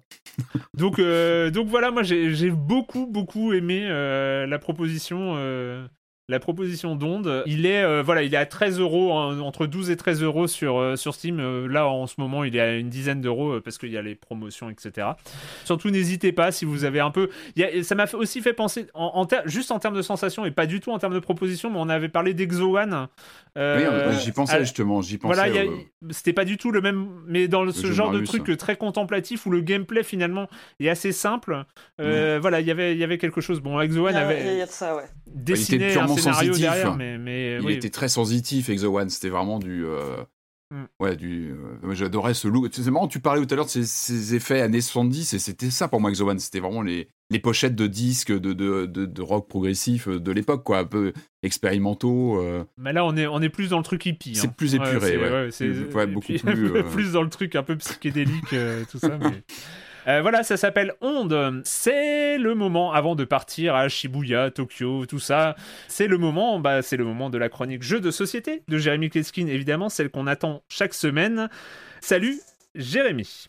Salut Erwan, il y a tellement de sorties, il n'y a pas assez d'épisodes de Silence on joue pour tout chroniquer et encore moins pour prendre le temps de faire du rétro board gaming. Ça fait bien deux ans que je ne vous avais pas parlé d'un vieux jeu, oui c'est bien dommage, pourtant il y en a certains auxquels je continue à jouer régulièrement, des jeux qui ont 10 ans, 20 ans ou même parfois plus. J'ai donc cette semaine décidé de prendre le temps de vous parler de Evo, EVO, un de mes jeux préférés. Vous connaissez peut-être l'auteur Philippe Kayertz, qui n'est pas connu pour ce jeu-là, mais pour un autre jeu qui s'appelle Small Worlds. Small Worlds était vraiment très bien il y a très longtemps. Aujourd'hui, c'est has-been, les mécaniques sont usées. Par contre, Evo, lui, est resté très moderne. Attention, je ne parle pas de la version de Evo sortie en 2001, qui était pas super équilibrée, il y avait des frictions, et puis il était très très moche, mais hideux. Non, là, je vous parle de la seconde édition sortie en 2011, dont les illustrations sont euh, sublimes. Mais alors vraiment très très belles. Et puis, ils ont apporté des modifications conséquentes dans les règles. Aujourd'hui, ce jeu est une perle. Vous allez gérer un petit groupe de dinosaures qui va tenter de survivre, évoluer dans un environnement extrêmement hostile. Vos dinosaures se reproduisent, se déplacent, se combattent sur une carte composée de cases plaines, de cases montagnes et de cases désert. Au début de chaque tour, on va dévoiler une tuile qui va attribuer à chacun de ces terrains un climat spécifique. Et donc, au gré des changements de température, l'un ou plusieurs de ces terrains deviendront complètement invivables, c'est-à-dire que les dinosaures se trouvant dessus à la fin du tour de- vont tous mourir. N'étant pas très motivés pour les laisser cramer ou congeler, vous allez les déplacer, il n'y a pas de la place pour tout le monde, et donc euh, voilà. Il faudra faire évoluer vos dinosaures pour qu'ils survivent au mieux, leur attribuer des ADN, il y a un système d'enchères. Vous pourrez leur ajouter des pattes pour qu'ils se déplacent plus vite, ou des cornes pour qu'ils se battent plus efficacement, qu'ils se défendent ou qu'ils attaquent d'ailleurs. Vous pourrez modifier leur peau pour qu'ils soient plus résistants à la chaleur ou au froid, et puis il y a une ribambelle d'ADN unique, alors je vous laisse les découvrir, c'est vraiment très sympa. Voilà, Ivo, la seconde édition de 2011, figure dans mon top 5 de tous les temps. De 2 à 5 joueurs pour des parties d'environ 1 heure à partir de 12 ans. C'était édité chez Asmodée, pour le trouver faudra chercher euh, sur le bon coin, euh, sur eBay, euh, dans les vides-greniers. Il n'est pas totalement introuvable, pas très recherché non plus, donc forcément pas très cher. Et je sais, on m'a déjà dit plusieurs fois que certains auditeurs n'écoutent pas ma chronique, ils la sautent, ils passent par-dessus. Je les aurais bien insultés, de toute façon ils ne m'auraient pas entendu, mais même si moi ça ne me dérange pas, c'est pas vraiment l'ambiance, les méthodes silence on joue. J'ai donc décidé de prononcer une bénédiction maison à vous là qui m'écoutez. Je vous souhaite donc euh, plein de bonheur, un maximum de bonheur, de la réussite, la santé, toujours plus de chance au niveau professionnel et du temps pour jouer. Mais comme ceux qui font avance rapide, euh, recherchent la voix d'Erwan et reviennent un petit peu en arrière, je vais faire en sorte qu'ils ne tombent pas sur ce que je vous ai dit. Il faut donc gagner un petit peu de temps. Parlons par exemple du Discord. Là, il y a quelques temps, on a eu un petit débat sur la façon dont on rangeait nos jeux. Moi, je jette les thermoformages, les sacs en plastique et je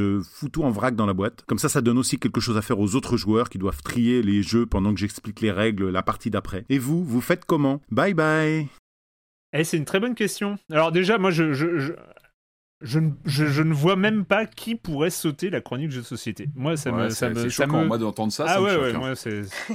je, suis- je choqué. Euh, mais ceci dit, la question est bonne. hein. Euh, Moi, je sais que euh, j'essaye de ranger les, les, les, les petits pions dans les cases qui leur est réservées. Des fois, je garde même les sachets pour re-ranger Mhm. dans les sachets.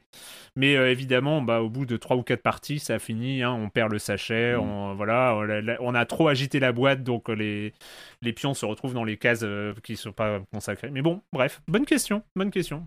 Ça finit toujours en bordel de toute façon, quoi qu'on fasse. hein. C'est l'entropie, ça s'appelle. Euh, donc, euh, merci Jérémy, merci beaucoup. Euh, je suis sûr que très peu de gens passent la chronique par ailleurs.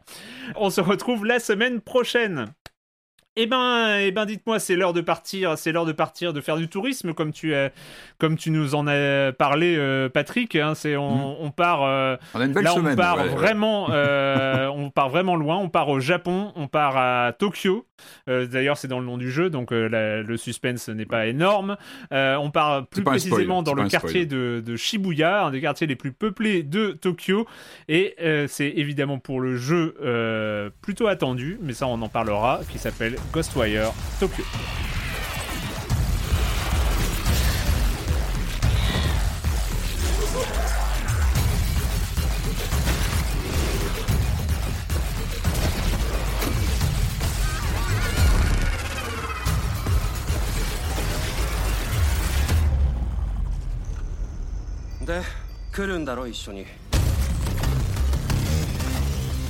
Ghostwire Tokyo, euh, développé par Tango Gameworks, édité depuis le rachat euh, par Bethesda. Et puis euh, bah voilà juste rapidement Tango Gameworks studio créé en 2010 par Shinji Mikami. Donc le, célèbre le, célèbre producteur de jeux vidéo Shinji Mikami.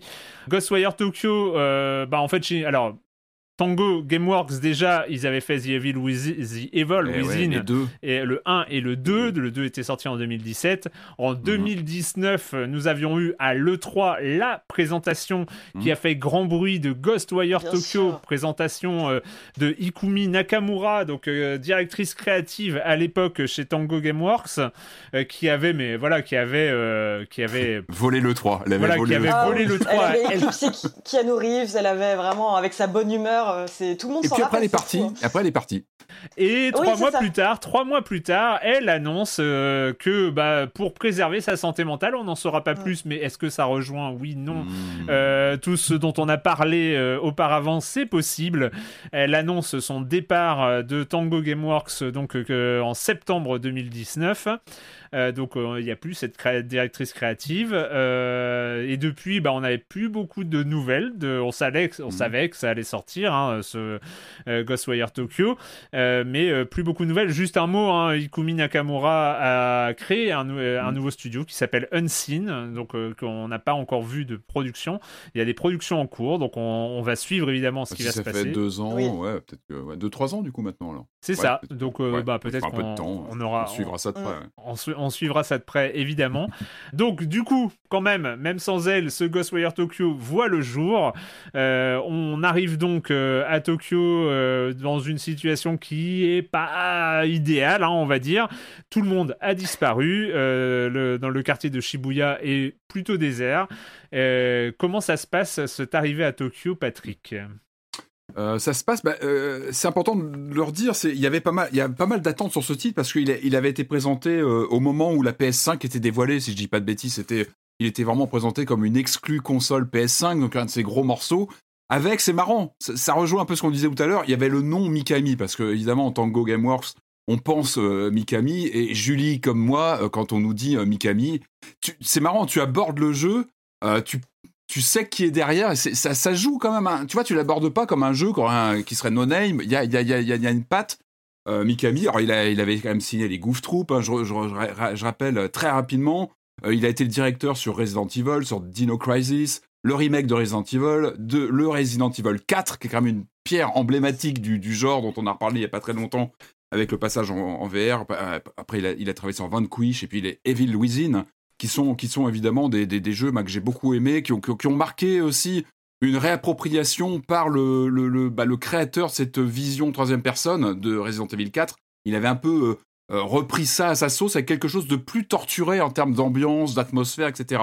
Ce qu'il faut savoir, c'est que euh, Mikami, dont on va peut-être parler pas mal, il est producteur dessus. C'est-à-dire qu'il n'est pas le, le directeur Ouais. du, du, du, projet.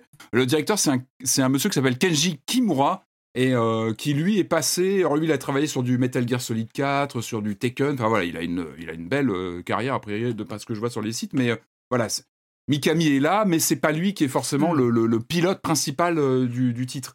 Alors oui, il y a cette image hein, quand on lance le, le jeu qu'on attendait, comme tu le disais. Il y a cette cette ce fameux croisement euh, de Shibuya qui est très connu. Enfin, moi, j'ai eu, la... chance de pouvoir y aller. C'est vraiment le... une des cartes postales de, Tokyo qui est... bien connue, où il y a tous ces gens qui se croisent euh, avec les feux rouges, etc. Et là, le début du jeu, euh, c'est que c'est complètement vide. On, voilà, on voit une nappe de, nuages un peu bizarres qui, semble faire s'évaporer tous les gens alentour. Et, euh, et, nous, on va, incarner, on Akito, qui se réveille un peu là-dedans, dans ce, cette, ce, cette, comme cette, une sorte de carte postale gelée de la ville, vide. Euh, on est en plein post-confinement, donc ça rappelle plein de souvenirs bizarres d'être dans une ville comme ça, complètement euh, complètement euh, évidé de ses, euh, habitants. Et puis, euh, il va pas être tout seul parce que ils sont, un peu deux dans, sa tête puisqu'il y a un, esprit qui va le, qui va le sauver en fait, qui va s'intégrer à son corps, qui l'intègre.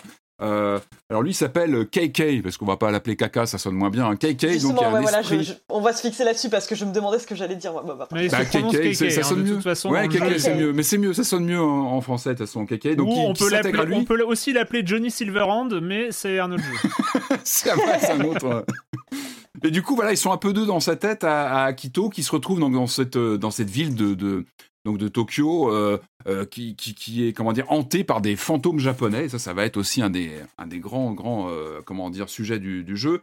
Peut-être pour commencer, moi ce que je trouve intéressant, c'est que là Tango Gameworks nous propose un jeu purement japonais. Alors pourquoi je vous dis ça? Parce que on parlait euh, Resident Evil, on pense évidemment les Silent Hill, on pense tous ces jeux-là, ce sont des jeux d'horreur japonais, alors parfois qui ont été sous-traités par des, studios américains, mais c'est autre chose. Mais je pense qu'on parle avant tout de jeux euh, 100% ou quasiment 100% japonais, mais qui infusent vraiment une, culture euh, occidentale. Resident Evil, c'est le cinéma de Romero euh, qui est retravaillé par des japonais, avec tout ce que ça peut amener comme enrichissement de métissage comme ça de de voilà de, de, de, culture cinématographique et puis un gameplay très japonais. Là, ça fait quelque part c'est la bonne surprise quand on lance le jeu, c'est qu'on est à Tokyo, on est dans une, euh, une simulation visuelle mais mais d'un réalisme. Euh, là, on sent qu'on est sur next gen, c'est tout bête. Alors c'était aussi la promesse d'un jeu qui soit uniquement PS5 et qui ne se dégrade pas sur PS4, sans être un foudre de guerre. Le jeu il y a une volonté de, de, de comment dire, de, de, donner un ressenti de présence en plein Tokyo qui est assez admirable. Je trouve que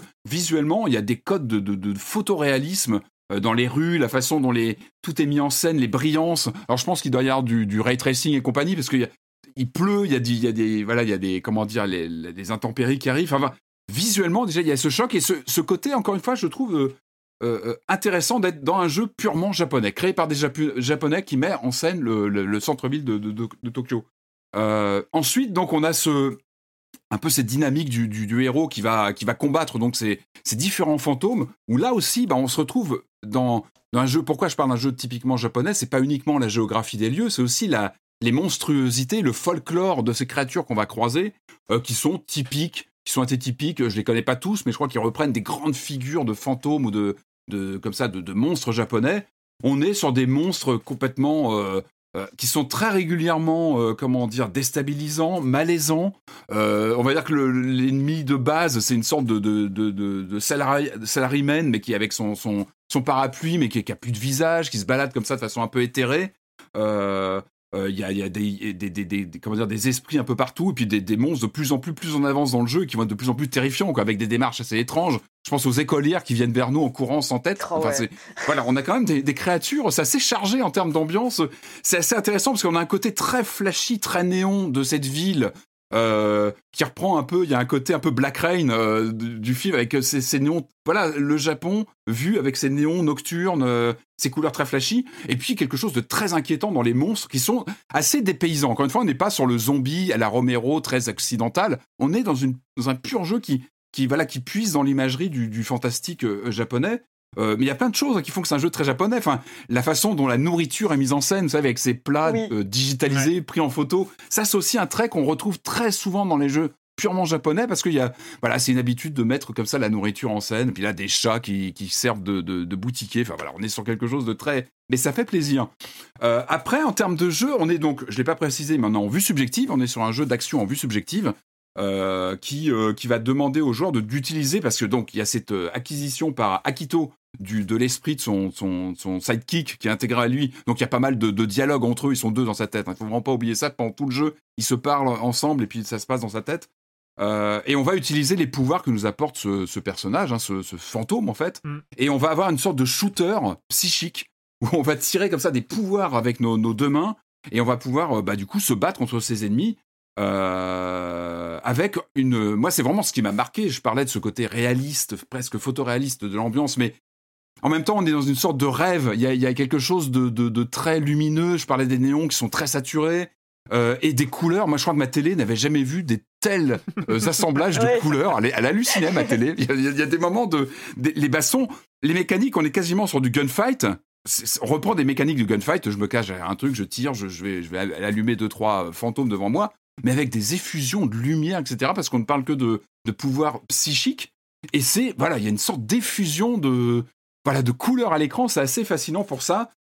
Après, je vais te laisser parler, Julie. Après, le truc, c'est que passer la première heure de découverte, où on est vraiment fasciné par le, la reconstitution, on comprend très vite qu'on est sur un jeu à l'ancienne. Ce qui n'est pas forcément un défaut absolu. C'est-à-dire que, pour moi, on est un peu dans l'école des jeux. Je dirais pas PS2, parce que c'est pas du tout ce que je veux dire en termes de technologie, mais on est quand même sur un jeu un peu à couleur. Il est, il est ouvert, on est sur une porte, une, carte ouverte, mais on a très vite des murs qui nous rappellent non, non, tu dois pas aller par là, tu dois suivre ce qu'on te dit, etc. Et, euh, et surtout, très vite, il y a une, routine qui va s'installer. C'est-à-dire que passer un peu cet éclat de, lumière et de, de, de visuel flamboyant, euh, bah, on se retrouve dans un shooter qui va vite s'installer dans une routine qui n'est pas toujours pour me déplaire. Vous connaissez mes, mes déviances pour les Dying Light 2 et compagnie. Euh, mais voilà, c'est vrai qu'il y a un, petit peu un retournement de, de, comment dire, de rythme dans le jeu où on, se rend compte au bout d'un moment bah, que finalement on fait ses missions secondaires, les missions principales, et que c'est principalement du shoot comme ça, de, avec des pouvoirs, etc. Par contre, et je vais conclure là-dessus, trouve qu'il y a toujours des bonnes petites surprises, c'est quand tu, notamment dans, les missions secondaires, et j'ai passé beaucoup de temps, je l'ai pas fini le jeu, hein, moi je être à 8, euh, peut-être 8 heures, 9 heures de jeu, et j'ai, comme d'habitude, comme dans mes habitudes, je suis un très mauvais testeur, parce que je passe mon temps à farfouiller dans le monde ouvert, à faire les missions secondaires les plus Il y a inintéressantes. tellement de Par trucs contre- à ouvrir. hein. Il y a bah tellement là, de bah trucs oui. à ouvrir, à casser, à tout ça. Mais alors, euh, c'est. Ah, en mais jouant, voilà, le, en jouant, je Là, pensais me- à toi, Patrick. Je disais, mais le Ah, mais pauvre, le failli devenir pauvre, fou, comment il va J'ai se failli de... Mais ça n'arrête pas en plus. Alors tu peux, tu peux aller ouvrir des poubelles, les poubelles quoi. pour- tu- c'est- Les- c'est- tu, peux, tu ouvres les poubelles, tu, tu, tu fais tous les, t'as plein d'objets que tu peux casser, etc. pour récupérer des, des, comment dire, des pouvoirs psychiques parce que on est très vite euh, à sec. En fait, on, se, euh, on a des réserves de pouvoirs, Mhm. une sorte de pas de mana, mais de, de, de pouvoirs euh, mystiques qu'on utilise beaucoup lors des affrontements qui sont quand même très réguliers. Et euh, ça s'épuise, donc il faut casser des objets pour pour s'alimenter en énergie. Et là, tu casses tout. T'arrêtes pas de, de, de, de- de- d'ouvrir enfin de, de- voilà, d'ouvrir les poubelles etc des objets qui reviennent quand t'as le dos tourné j'ai remarqué ça et là ça m'a rendu fou c'est à dire que des fois tu vas tu vas pousser euh, je sais pas bah, des assemblages de, de cartons bah tu les fais tomber c'est pas tu reviens ils sont remis debout donc tu les retapes moi j'ai ce problème avec les Zelda et compagnie où je, je coupe l'herbe de façon un peu euh, euh, systématique et là le jeu il te- il t'enc- il t'encourage à ça il y a des comment dire, des cabines téléphoniques dans lesquelles on va aller. Alors, ne me demandez pas pourquoi, mais voilà, on rentre dans des cabines téléphoniques et on décharge comme ça les esprits. Parce qu'il y a aussi un effet Ghostbuster dans cette histoire que voilà, on peut évoquer très rapidement. Parce qu'on attrape les, euh, les, bah, les esprits, euh, les esprits perdus des, des, bah, des, des, des habitants, habitants. en fait, qui nous expliquent souvent euh, ce qui leur est arrivé. Ça peut enclencher une mission secondaire parfois sur bah tiens j'ai eu un problème ou alors on- moi j'ai adoré. Je sais pas si vous l'avez faite. cette- et Je vais conclure là-dessus vraiment. euh, cette mission dans une maison glauquissime. Alors on te dit bah ouais, il se passe un truc dans une maison, il faut aller voir. T'arrives, t'as des fantômes qui sont agrippés dedans, qui sont aspirés, et c'est une maison en fait occupée par un mec qui vit dans ses poubelles. Et c'est Ah waouh. Ah, mais elle, elle est, elle est très bizarre cette mission. Et en fait, c'est aussi ce qui est intéressant, c'est qu'on parle beaucoup de fantastique depuis le début. Je vous dis, on a des pouvoirs psychiques, etc. Par contre, c'est aussi un jeu très japonais parce que j'ai l'impression qu'en filigrane, en fait, il aborde pas mal de d'aspects de la société japonaise aussi. Enfin voilà, c'est Ouais.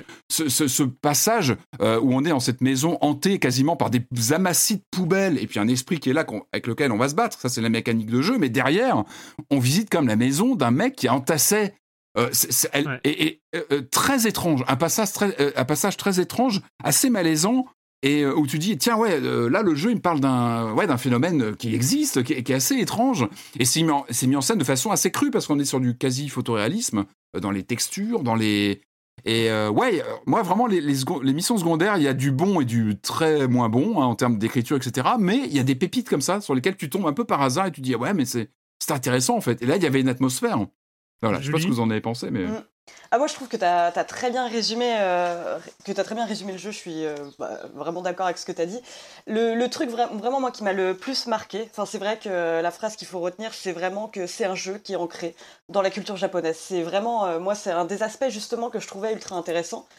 C'est qu'effectivement on a un, un jeu où pour recharger sa vie par exemple, enfin des, exemples triviaux, hein, on va manger des yakisoba, on va manger des onigiri au thon et c'est aussi, ça met pas uniquement en valeur la, culture japonaise, ça met aussi en lumière euh, les, travers de la société mhm. japonaise. Et je trouve déjà rien que dans le bestiaire, donc tous ces yokai qu'on va affronter, ces visiteurs, Chacun d'eux a une histoire, donc il va y avoir les étudiantes sans tête. On sait que euh, mm. elles sont devenues comme ça parce que euh, c'est euh, l'angoisse d'un avenir incertain qui les a menées là. Les salarymen, c'est des personnes qui ont été broyées par par leur travail, broyées par un, mm. système ultra capitaliste. C'est d'autres étudiants qui vont être désespérés par rapport à un avenir tout tracé, à l'inverse de mm. des autres. Et alors ça, j'aime beaucoup justement. Moi, en fait, ce que m'avaient évoqué les premières images du, du jeu, c'est un reportage de euh, un livre reportage de Léna Moget qui travaille pour la revue 21 qui s'appelle Les évaporés du Japon mmh. sur des personnes justement qui disparaissent volontairement euh, qui euh, donnent plus de nouvelles à leur famille, qui quittent leur travail un beau jour parce que justement elles peuvent plus, soit elles ont accumulé des dettes, soit elles peuvent plus mmh. faire face en fait à ce système qui les broie.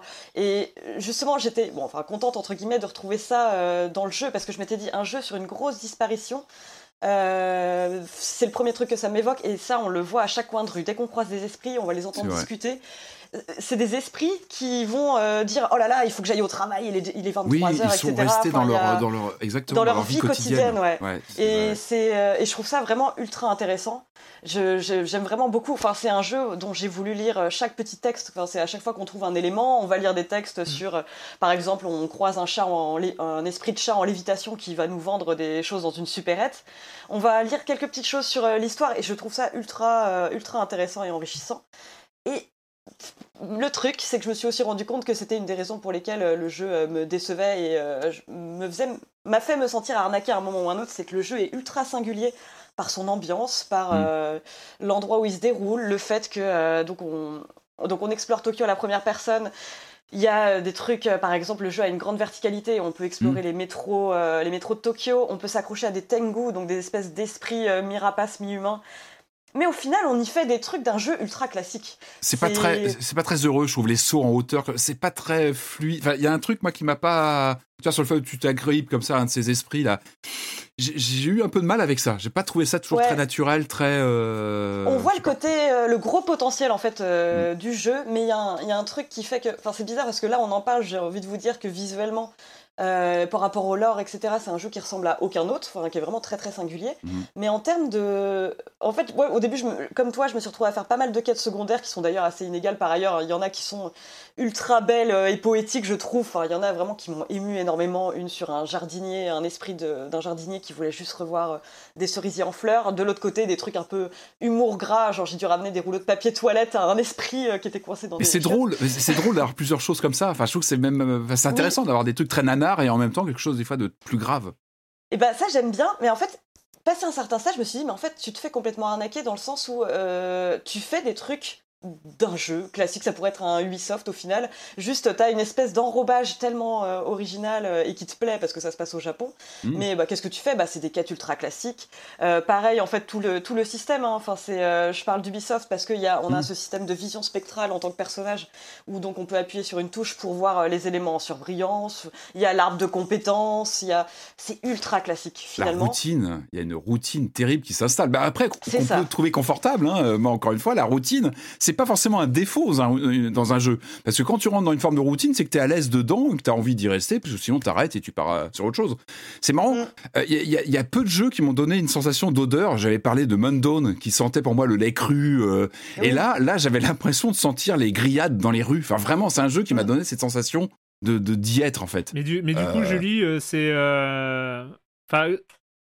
T'es déçu parce que parce que c'est un jeu classique en fait, parce que c'est un bah, je trouve que le gameplay est trop convenu. Trop répétitif. Et le truc, c'est que ça m'aurait pas autant sauté aux yeux, je pense, si l'univers était pas aussi euh, Hmm. prenant et original. Après, on n'a pas énormément parlé des combats. Les combats, au début, justement, je les aimais bien. Euh, je trouvais ça assez chouette euh, et je trouvais ça nerveux, jouissif. Il y a des moments où j'avais quelques petits soucis de lisibilité, mais j'aime bien en fait ce truc qui est très proche des Glory Kills et c'est la même Mm. personne qui les a fait, donc Shinichiro Hara. Mais j'aime bien le côté, on affaiblit un esprit, donc avec des attaques, ça peut être des attaques de vent, d'eau ou de feu. Et bah, voilà, une fois qu'on les a suffisamment affaiblis, on peut se saisir de leur cœur. Et alors ça marche Ouais. super bien avec la DualSense, je trouve. euh, il y a vraiment Doom, ce côté tu- vibrant euh, qui Ouais, marche trop bien. l'attrapes, ouais. Ouais, c'est vrai. Mais euh, bah, justement, en fait, passé le stade de la découverte, j'ai fini par m'en lasser. Et ce que je trouve dommage, c'est que le jeu introduit plein de mécaniques où on se dit ah ça va un peu changer. Par exemple, il va y avoir euh, très vite des phases euh, plutôt infiltration où on se Mhm. retrouve séparé de Kaikei et donc du coup euh, là on va plus avoir recours à son arc, on va devoir plus un peu se cacher, on va avoir des, des nouveaux objets comme des talismans qui permettent de faire jaillir des buissons derrière lesquels on peut se cacher. Et au final, on trouve ça très très peu dans le jeu. Enfin, le, le combat, enfin les, les combats dont on a parlé, c'est l'essentiel du jeu. Le reste, euh, infiltration, euh, c'est c'est pas ultra ouvert dans ce sens-là, quoi. Ouais. Et c'est dommage, j'aurais bien aimé en fait qu'on me sorte un peu plus de ma zone de confort. Oui, c'est dommage d'avoir une- de tels moyens, parce qu'on sent qu'il y a des moyens à l'écran. Et finalement, c'est une série B très friquée. Enfin, vraiment, j'ai l'impression d'un Mm. jeu, finalement, euh, comme tu disais, il n'aurait pas eu cette voilure visuelle, on l'aurait certainement vu autrement. Euh, après, tu dis, c'est dommage, c'est dommage d'avoir un tel moteur, d'avoir de, voilà, de, de tels moyens, et finalement, d'avoir un, un- finalement, c'est un shooter, mais qui, qui reste très agréable à pratiquer. Et moi, je, voilà, Alors moi, j'ai je moi, un bémol sur le très agréable parce que je, alors moi les, les phases de combat m'ont vite euh, autant je trouve le côté visuel euh, quand tu quand tu arraches le cœur entre guillemets de Mm. l'ennemi affaibli est hyper cool et puis j'aime beaucoup ce truc avec les mains c'est-à-dire que t'as pas d'arme Ah, les mains, c'est- ouais, tu fais des signes Très belle avec tes mains enfin, t'es- t'es- Très élégant, très Doctor Strange, quoi. Enfin, tu, tu fais vraiment. euh, C'est très Doctor Strange, clair. en fait, en, euh, avec les, les signes cabalistiques à l'écran. Et, et, et Qui marchent pas bien, les signes. hein. Vous avez réussi à les faire, vous, les Non, signes? là, alors les signes, moi je, je Ah, demande je- toujours ah, à mon non. partenaire de les faire pour Ah bah, moi pareil, parce que j'en ai pareil. hein, bah, bah, mais donc je suis pas ça me rassure parce que j'ai pas réussi à les sortir. ils, ont dû savoir que c'était tout pourri leur système hein, pour euh, à chaque fois te laisser Ouais, mais j'ai pensé, pourquoi du coup? Bah, bah je laisse l'autre le faire. Enfin, c'est bizarre, ouais, c'est un drôle de Et, truc. euh, et moi j'avoue que euh, passer et c'est même c'était même pas une question de difficulté, c'était une question de longueur. euh, des combats, je, je suis passé en mode facile parce que euh, parce Ah que ouais. les combats m'ennuyaient en fait. J'ai trouvé les combats euh, très peu inspirants en fait, euh, très peu inspi- inspirés pour le coup, et, et que en fait quand je suis passé en mode facile, bah vu qu'ils étaient plus courts, euh, j'ai trouvé que en termes de flow, euh, je me rapprochais plus de quelque chose de plaisant en fait. C'est-à-dire que euh, les ennemis, euh, bah, je les, je les désinguais assez rapidement. Je faisais mes combos où je pouvais arracher le cœur de quatre persos en même temps. Enfin, et du coup, ça donne effectivement cette gerbe de couleurs à l'écran qui est euh, très satisfaisante. Et finalement, euh, la récompense. Fantavision 2, Fantavision 2 ou 3. Ouais, mais il y a, non, mais il y a une question de récompense visuelle au combat Ouais, clair. qui était Ouais. euh, beaucoup plus rigolote en mode facile que en, euh, même en mode normal ou en mode difficile. Enfin, Ah, mais c'est- j'aurais peur de, moi j'aurais peur de dévitaliser complètement le jeu. Hein. Si t'as pu les séquences de, de combat quand même qui peuvent être tendues parfois avec des petits pics de, de difficulté, j'ai vraiment peur de, tu vois. Bah, en fait, c'est pas, ça, ça, ça devient pas totalement euh, facile, c'est-à-dire tu fais, tu Non, one genre, pas plus tes de- ennemis, euh, mais euh, mais j'ai trouvé le, le- le- en termes de rythme, en fait, en termes de Mhm. rythme, c'était peut-être plus agréable et du coup. Aussi, moi, je me suis beaucoup plus euh, concentré sur le reste. Et j'avoue que euh, il y a un côté. Alors, il y a un côté gaijin, entre guillemets, euh, dans Mhm. l'expérience de Ghostwire Tokyo. Moi, je me suis retrouvé à- proche, finalement, de, de ce que j'avais beaucoup aimé dans Persona 4. Euh, à l'époque, c'était euh, ce, ce côté où t'es étranger. Moi, je connais, Mhm. j'ai jamais mis les pieds au Japon. euh, et, et même, même si c'est une culture avec laquelle, laquelle j'ai des liens parce que je joue aux jeux vidéo, je lis quelques Mhm. mangas et voilà. Mais j'ai pas une vraie connaissance. Et puis, bon, on a été sur No Life fut un temps, donc forcément, on a, on a, on a, on a quelques, quelques accointances, mais c'est pas, j'ai pas de lien vraiment avec la culture japonaise, mais j'aime bien. Je suis toujours euh, intéressé par euh, par ce qui, ce qu'elle fait euh, ressortir de de réel en- entre guillemets et c'est ce que j'avais retrouvé dans Persona 4 et là il y a vraiment un côté très Enfin, très premier degré, entre guillemets, c'est-à-dire, c'est, c'est, c'est vraiment la, la, la mythologie japonaise telle qu'elle est. Moi, moi ça m'a rappelé, euh, évidemment, parce que y a, on t'a un peu parlé des yokai, mais qui sont tellement centraux dans, dans, dans, dans cet univers de, de Ghostwire. Mhm. Les, les yokai, moi je me souviens euh, d'une d'une exposition absolument incroyable en 2006 à la Ah. Maison du Japon, euh, qui était l'expo euh, yokai. Je sais pas si certains ont pu, euh, ont pu y aller, mais c'était une expo où tu avais des rouleaux de peinture comme ça du 14e, 15e siècle, avec, euh, qui était magnifique avec les yokai. Et c'est là, à cette occasion, où j'avais découvert... euh, parce qu'ils étaient aussi présentés euh, là-dedans, c'était euh, tous euh, les mangas de, euh, de Shigeru Mizuki. Je sais pas si vous connaissez, c'est Kitaro le repoussant, euh, Nononba, enfin, euh, et tout Mhm. ça, qui, euh, qui en fait euh, présente toute cette mythologie des, des yokai avec les tanuki, avec euh, euh, les tengu, t'en as parlé, avec les kappa euh, qu'on croise aussi euh, ouais, dans, les voit, ouais. dans dans Ghostwire euh, Tokyo, qui, euh, il faut les piéger avec de la nourriture, euh, ils sortent de l'eau, il faut, il faut les avoir. Et en fait, t'as Ouais. as tout cet environnement mythologique qui est euh, hyper présent. Et moi, j'ai vraiment pris ça, j'ai vraiment pris Ghostwire Tokyo comme une sorte de, de plongée culturelle, en fait. Euh, Yokai dans- dans Watch en vue sorte- subjective, en version Ouais, adulte. mais, mais vraiment sur cette mythologie. Parce que les yokai Ah, sont toujours. Ils font des blagues. Enfin, c'est vraiment des sales bêtes, quoi. L'univers est fascinant. L'univers est fascinant, ça c'est indiscutable. Et, Et quand, et quand tu cherches les tanuki, quand tu cherches les tanuki Ah oui. euh, dans les Ah, décors, j'adore leur queue qui dépasse et tout ça. c'est vrai. Euh, quand tu discutes avec les chiens, les chats, enfin, je- Ouais, c'est vrai, il y a, ça un aussi. côté, ouais. y a, et il y a un côté avec énormément de trucs à faire. Alors ça, ça déborde de trucs à faire. Il y en a trop. Enfin, c'est là tu te, tu te ressens comme dans un jeu Ubisoft. La map, elle est Bah, ridicule avec des, des trucs qui clignotent dans tous les sens, des missions secondaires. Ouais, tout puis ça. les portails à libérer, hein, tu libères Bah des oui, portails mais euh, oui, pour euh, débloquer une zone. Enfin là, C'est ça. moi, je, je me suis dit, ils vont, ils vont allumer le jeu. Quand moi, moi je m'éclatais à, libérer mes portails. Je me suis dit, mais euh, silence on joue, on va, ouais, ils vont le Bah, défoncer. Quel mais Bah je, ouais, je suis mais, ravi de mais voir en que fait, non. en fait, a pas en fait, pas tant que ça. euh, à, à partir du moment où je me suis un peu libéré de la phase de combat, que, enfin, je sais Ouais. pas, euh, je, je les trouve. Moi, j'aime bien, bien qu'il y ait un peu de répondant quand même. Parce que Ouais. je les trouve agréables à jouer le combat. Je les trouve agréables. Ils sont pas du tout innovants. Pas. Mais il y, a- il y a quelque chose. Moi, je trouve, avec le, le blocage, etc., t'as tous les pouvoirs. Je les trouve pas du tout désagréables. Bah, c'est vrai que j'ai fait, euh, fait quelques combats en mode facile aussi, euh, et c'est vrai que ça raccourcit la durée des combats, donc ça peut moins euh, avoir, on a ça. moins le sentiment que c'est répétitif. Et le truc, moi, un moment qui m'a un peu, c'est que j'avais mal aux mains en fait. Le Bah, retour euh, haptique sur la DualShock, DualSense, DualSense, à ouais, force de, de broyer des cœurs de, de yokai, j'avais ultra mal aux mains. Et disons qu'en fait, quand je suis revenue après avoir fini la campagne qui doit durer une quinzaine d'heures pour faire les missions secondaires, je me suis dit, allez, je me mets en mode facile. Et je me suis dit, ah, mais j'aurais dû le faire plus tôt, parce que c'est vrai que je comprends ce que tu veux dire, Patrick, dans le sens où les combats, euh, Bah, enfin, moi, j'ai- rythme. j'ai- j'ai trouvé agréable, même etc. l'aventure. Mais euh, il y a un côté ouais plus détente et peut-être plus court qui fait que c'est euh, voilà tu tu te dis pas oh non dès que les lampadaires virent au rouge parce qu'il y a un combat qui arrive quoi. Ouais, c'est ça, ouais, mais ouais, Moi, moi, moi, pour le coup, c'était plus en termes de fluidité du jeu. Je trouvais que euh, le, le, le jeu a été rendu plus fluide et du coup, euh, tu lances des missions secondaires, t'avances, tu vas, euh, tu et, et je trouve que il est hyper généreux en termes de choses à faire. Euh, alors on en a parlé, c'est parfois totalement artificiel, euh, que ce soit les trucs à, à casser, à ouvrir, à récupérer. Ah ouais, euh, puis, euh, puis les- les, les- les scooters, tu rouvres dix fois le même truc, quoi. Tu repasses, il est, re- il est replein à nouveau. Alors tout, tout. Mais moi, je peux pas m'empêcher. J'ouvre à chaque fois, donc je, je loot. Ouais comme un- pareil Ah, j'étais pété de thunes euh, pas de looter, c'est indécent. mais t'as Enfin, plein de trucs à faire dans tous les sens. Et en fait, je trouve qu'il y a T'es tout le temps sollicité, ouais. sur, sur les missions secondaires, sur, sur les trucs à découvrir, moi j'ai j'ai un vrai émerveillement euh, de, encore une fois, de gaijin, quoi, de, de quelqu'un qui, Ouais, qui, ouais. qui connaît pas, qui arrive, C'est une carte Et- postale, hein. C'est une sorte de carte postale. mais hein. avec un, un, un,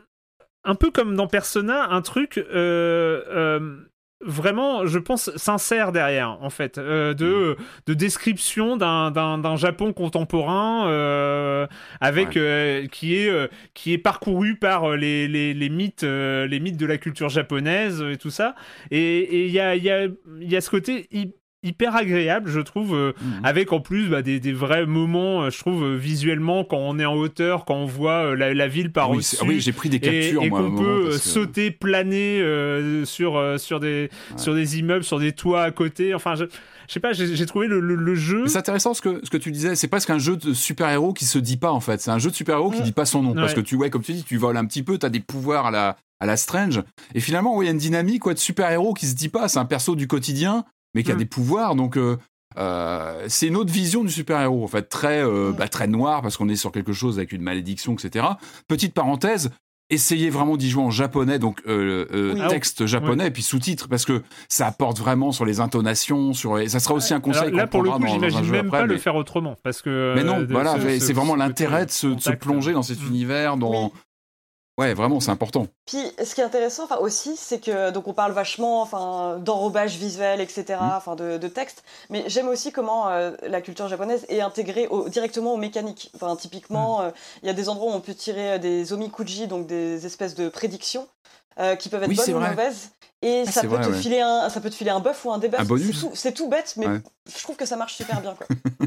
Ah, c'est vrai. ouais. Et bah Ghostwire Tokyo, euh, voilà, que je pense qu'on a, on, on a, on a fait le tour. euh, je trouve, enfin, j'ai été, en fait, euh, après, je sais pas, c'est peut-être parce que j'y attends, j'en attendais pas grand chose.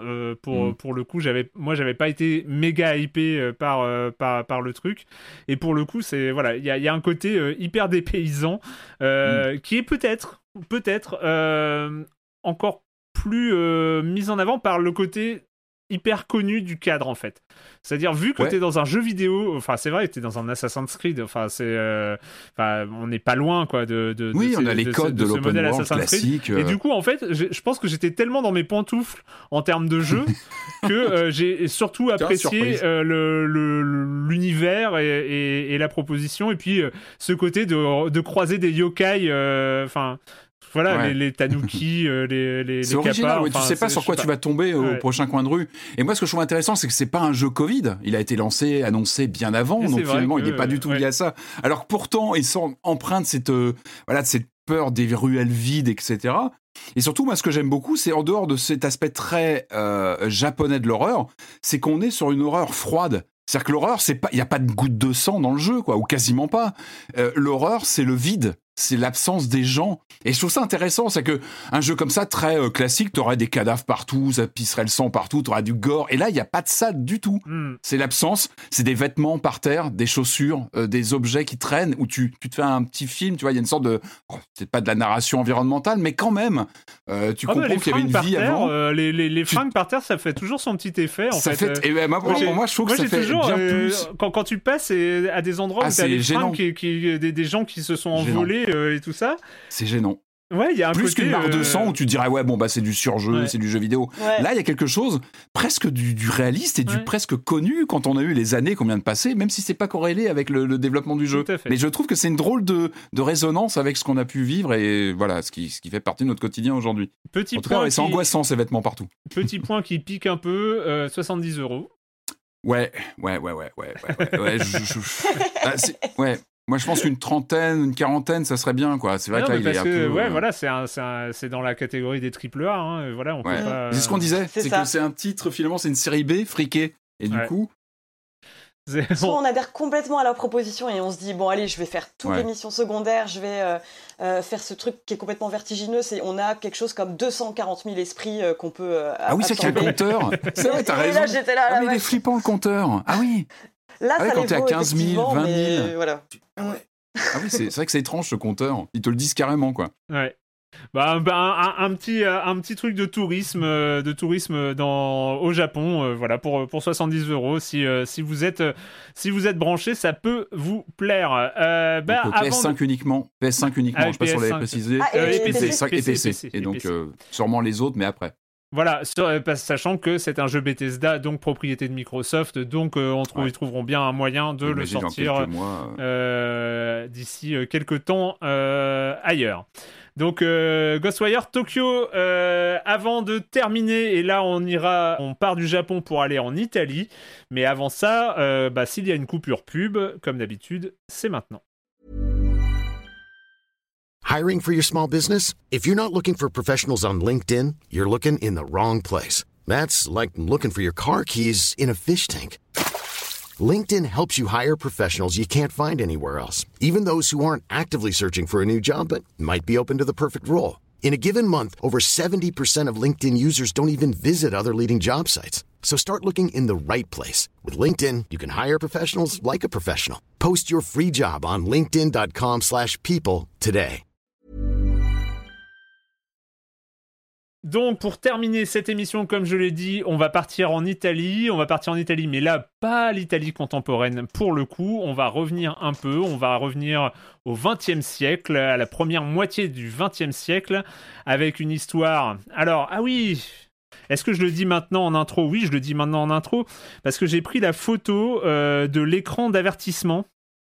Ah oui euh, Qui explique euh, ce jeu n'est pas recommandé aux personnes pouvant être troublées à la vue de scènes représentant du sang, des démembrements, des défigurements de corps humains, ainsi que de Ouais, l'automutilation. Vous êtes prévenus, ça s'appelle Martha is Dead.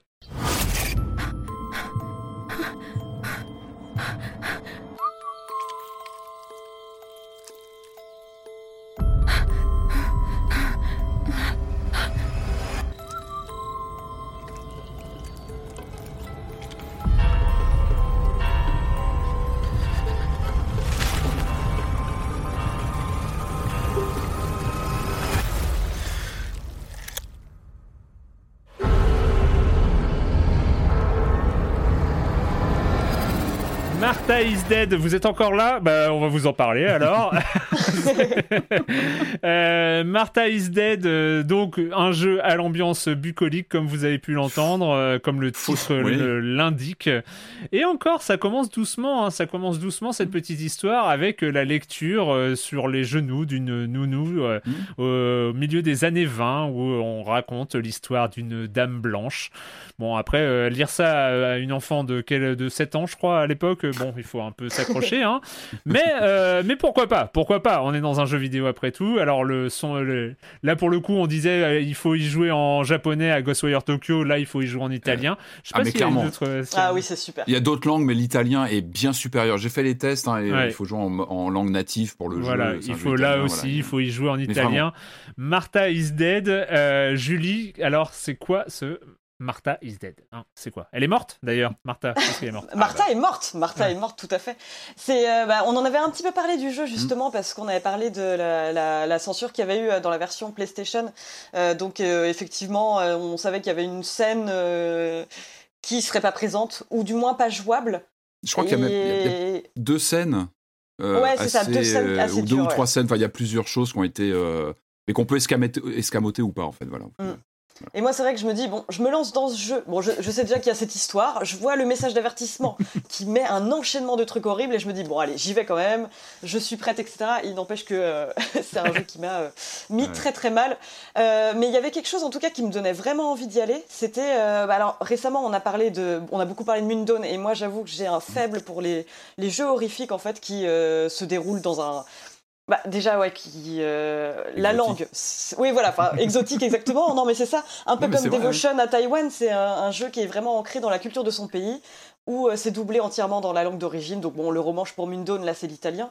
Mm. Et là, bah, c'est un jeu qui. Alors, effectivement, il y a des démembrements, il y a tout ça, mais c'est un jeu qui fleure bon la Toscane. C'est vraiment raison, un jeu où on entend le chant des cigales, on Mais voit les, les, allées de cyprès, les oliviers. Enfin, Ah, c'est. euh.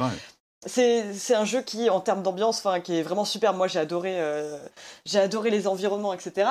Mais c'est aussi un jeu qui reste un jeu d'horreur et qui va donc euh, parler de nos angoisses, enfin des angoisses universelles, mais aussi des angoisses liées à l'histoire du pays. Donc là, ça se passe pendant la Seconde Guerre mondiale. Donc on suit l'histoire d'une jumelle, enfin dont, la Mhm. sœur vient de mourir.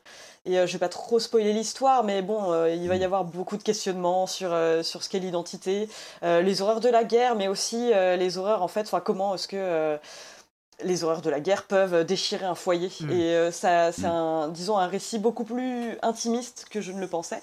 Mm. Et alors, en termes de gameplay, comment ça se passe? Bah, c'est, euh, Donc, c'est à la première personne, on fait beaucoup, de, beaucoup d'exploration. On est dans une petite ville qui s'appelle euh, San Casciano, qui est très très jolie. Vraiment très jolie, où on peut faire du vélo, euh, c'est ensoleillé, etc. Ah, le Et en vélo, même eh, temps, quand tu euh, découvres ah, le vélo, quand tu dis ah ça y est j'ai retrouvé la pompe à vélo je peux le prendre et là là ah quand même ah ouais ça c'est c'est vrai que c'est bien Ah, parce que t'es- les, allers-retours T'es trop ouais. content.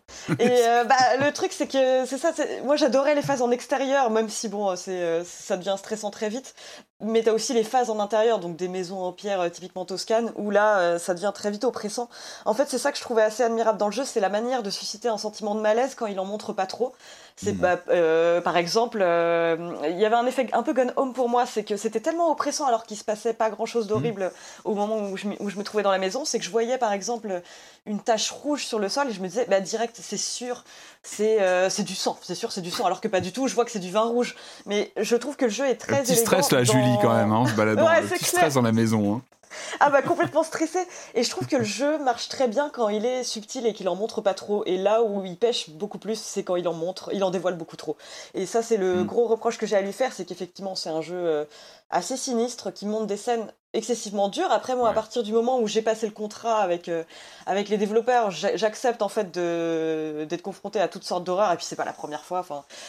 Je, je suis prête. Il il y a eu des moments où je trouve que le jeu allait un peu trop loin et des moments où je comprenais pas trop pourquoi. Je me disais, il y a des choses que j'aurais pu tout à fait comprendre Mm. euh, avec une mise en scène, disons, euh, un peu plus subtile. C'est, Ça veut pas dire que, euh, disons, que les scènes étaient trop violentes pour moi, c'est que parfois ça me semblait pas nécessaire. Mm. Et, gratuit, ouais, parfois, ouais, il y a des moments où, tiens, ouais. Et, bah, et c'est frustrant parce que parfois je comprenais pas euh, tout à fait l'intention des auteurs et je me disais bah, ils sont tellement forts pour véhiculer un message en restant subtils par moment. Euh, Il y a, il y a des, des scènes que je trouve difficiles et mais surtout bah, confuses et c'est ça que je lui reproche au final quoi. Je trouve que le jeu aurait pu être euh, vraiment très très chouette. J'aime bien le, ce qu'il a proposé en termes de gameplay. Il y a pas euh, donc c'est beaucoup Mais d'ailleurs, en, ter- a- termes de gameplay, ça donne quoi? Parce que c'est moi, moi, j'ai, juste fait le début. Le, le début, c'est un peu une très très longue scène de QTE. Enfin, euh, avec, euh, on te dit les touches à appuyer, euh, les directions et tout ça. Ça se passe comment en termes de gameplay euh, T'as des munitions, t'as des, euh, t'as des Non. trucs. Euh, c'est... Non ouais. Ah Non, non, t'es complètement démuni. c'est- Il y, a- il y a beaucoup de scènes QTE, effectivement. Après, t'as, euh, tu vas souvent devoir gérer un peu comme dans Amnesia euh, ta lumière. Tu vas devoir gérer un peu ta lumière. Il y a beaucoup de développement de photos.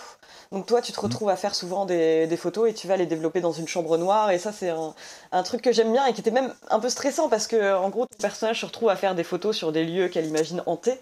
Et toi, t'es un petit peu stressé au moment où tu vas les développer. Tu te dis, qu'est-ce qui va surgir sur la photo? Et ça, je trouve que ça il est très procédurier avec les photos. Euh, pas, C'est marrant, enfin, quand tu parles photo, tu penses à Project Zero tout de suite, hein, un grand jeu japonais d'horreur, euh, où tu as une gamification de la photo. Euh, L'appareil photo dans le jeu vidéo, il est important parce qu'il est- renvoie au rapport à l'image, au décalage face à l'action. Là, c'est très procédurier, c'est-à-dire qu'il n'y a pas non plus un fun dans la gestion de la photo. J'ai trouvé même dans le... Tu vas les développer, tu reviens dans la pièce, tu repars redévelopper tes, tes, tes clichés. Enfin, le jeu, il a un parti pris, je trouve, de réalisme. Il y a, il y a un photoréalisme euh, visuel qui est là, comme tu le disais, c'est très joli. euh, euh, je trouve que, je pense que c'est une petite production. Je crois qu'ils sont une petite dizaine. hein, c'est vraiment un petit studio. Par contre, on sent qu'ils avaient une, am- une ambition de faire quelque chose de- qui visuellement euh, claque bien. Et c'est important, c'est marrant ce que tu disais sur la flaque de rouge au loin. C'est que effectivement, par ce photoréalisme, il te met dans une situation de, bah tu y es quoi. T'as l'impression d'être présent dans les lieux. Et c'est vrai qu'il y a un- aspect assez ramassé euh, de la géographie de, l'histoire. En fait, on est vraiment dans une maison avec une propriété, etc. Et au bout d'un moment, à force de tourner dedans, de faire tes recherches, t'as vraiment l'impression de connaître cette maison et. Moi, j'ai presque des souvenirs de vécu de cette maison, alors que j'ai jamais mis les pieds. C'est un endroit virtuel, mais je le connais. Je connais les pièces, je connais. euh, et, et je pense que c'est plutôt malin, ce qu'ils ont bien joué avec cette géographie, avec euh, euh, voilà la construction de l'horreur par la par l'endroit, par le fait qu'on voilà on attrape un vélo, on commence à pouvoir aller un petit peu plus loin, plus facilement. Non, oui, je disais non, pardon, je te coupais sur l'appareil photo. Il n'y a pas de fun là-dedans, quoi. Enfin, c'est-à-dire que le jeu, il est Oui. même, même, dans, même dans cet aspect qui peut être parfois rigolo. Euh, bon, bah là, c'est assez austère. hein. Tu vas aller, Ouais. tu vas aller. euh, il y a un, un mini QTE pour euh, faire le, le- comment dire pour développer la photo, etc. C'est c'est angoissant même de Oui, effectivement Mais le oui, développement mais moi j'aimais bien ça, en fait, bizarrement. euh, mais c'est vrai que c'est, comme tu le dis, il y a une volonté de faire un truc réaliste au point que, alors ils ont beau avoir fait un truc ultra austère, ils précisent, euh, attention, nous avons vulgarisé, enfin nous avons simplifié Oui. le processus de développement d'une photo. Et t'es là, bon bah oui, Oui, j'espère te bien. disent. Non, mais je pense que c'est des, Mais- c'est des bons. euh, voilà, c'est, ils, sont, ils, ont, ils sont très sérieux. Ils ont voulu faire quelque chose de très, très euh, euh, accurate, très réaliste et, euh, et c'est très mais, bien.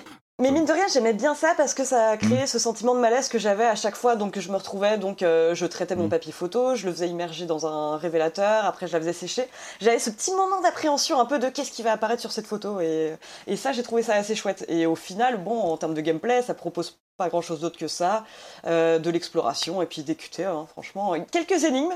quelques énigmes dont, dont certaines m'ont contraint d'aller choper un dictionnaire de Morse. Voilà. Ah, mais quel enfer ça, quel dommage, quel dommage. Alors, ça, le Morse, Patrick. Alors, on avait déjà eu ça, je crois que c'était en Demer, Demer 1994, on en avait parlé ensemble, ou 98, je sais 98, plus, où il y avait cette, c'était cette épreuve à base de grec ancien qu'il fallait. Et puis bon, voilà, ça te noie. C'est marrant. Je, vous parlais il y a quelques semaines des boss. Je, n'aime pas les boss dans les jeux d'action parce que pour moi, ce sont des pics un peu artificiels qui passaient très bien il y a quelques années quand on n'avait pas le choix, qu'il fallait comme ça rythmer une évolution dans un jeu. Aujourd'hui, je trouve que les boss, à moins vraiment à quelques rares exceptions près, en général, c'est plutôt une sorte de mur qui te bloque dans ta progression, qui peut vraiment être frustrant et te faire décrocher. Et ben dans le jeu d'aventure, tu as l'équivalent du boss.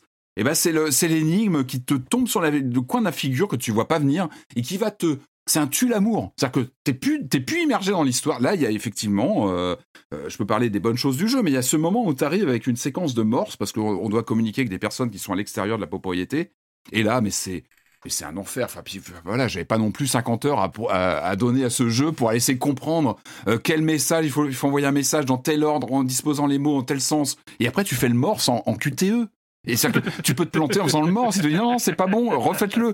Mais tu te dis non. Et au bout d'un moment, tu t'es plus dans le flow, t'es plus dans l'histoire. Alors que l'histoire est, prenante, effectivement. C'est très noir. Le jeu, moi, euh, je comprends qu'on puisse ne pas aimer. Euh, je trouve que l'avertissement est très bien. C'est-à-dire que quand tu y mets les pieds, tu l'as dit, Julie, on sait où on va, on sait qu'il va y avoir quelque chose de cru. Euh, je trouve que la censure, on en avait parlé du côté PlayStation, franchement, je la trouve justifiée dans le sens où c'est assez fort ce qu'ils ont coupé. C'est quand même des scènes, c'est pas anodin. On a quand même quelque chose. Et, de toute façon, si tu l'acceptes, tu n'as pas la censure. C'est que c'est vraiment, euh, je pense, Sony qui voulait un peu border le truc et que quelqu'un puisse y jouer, même si tu perds, je pense, un petit peu hein, quand t'as pas toute l'intégralité d'une œuvre. Mais bon, je peux comprendre parce que ça va assez loin.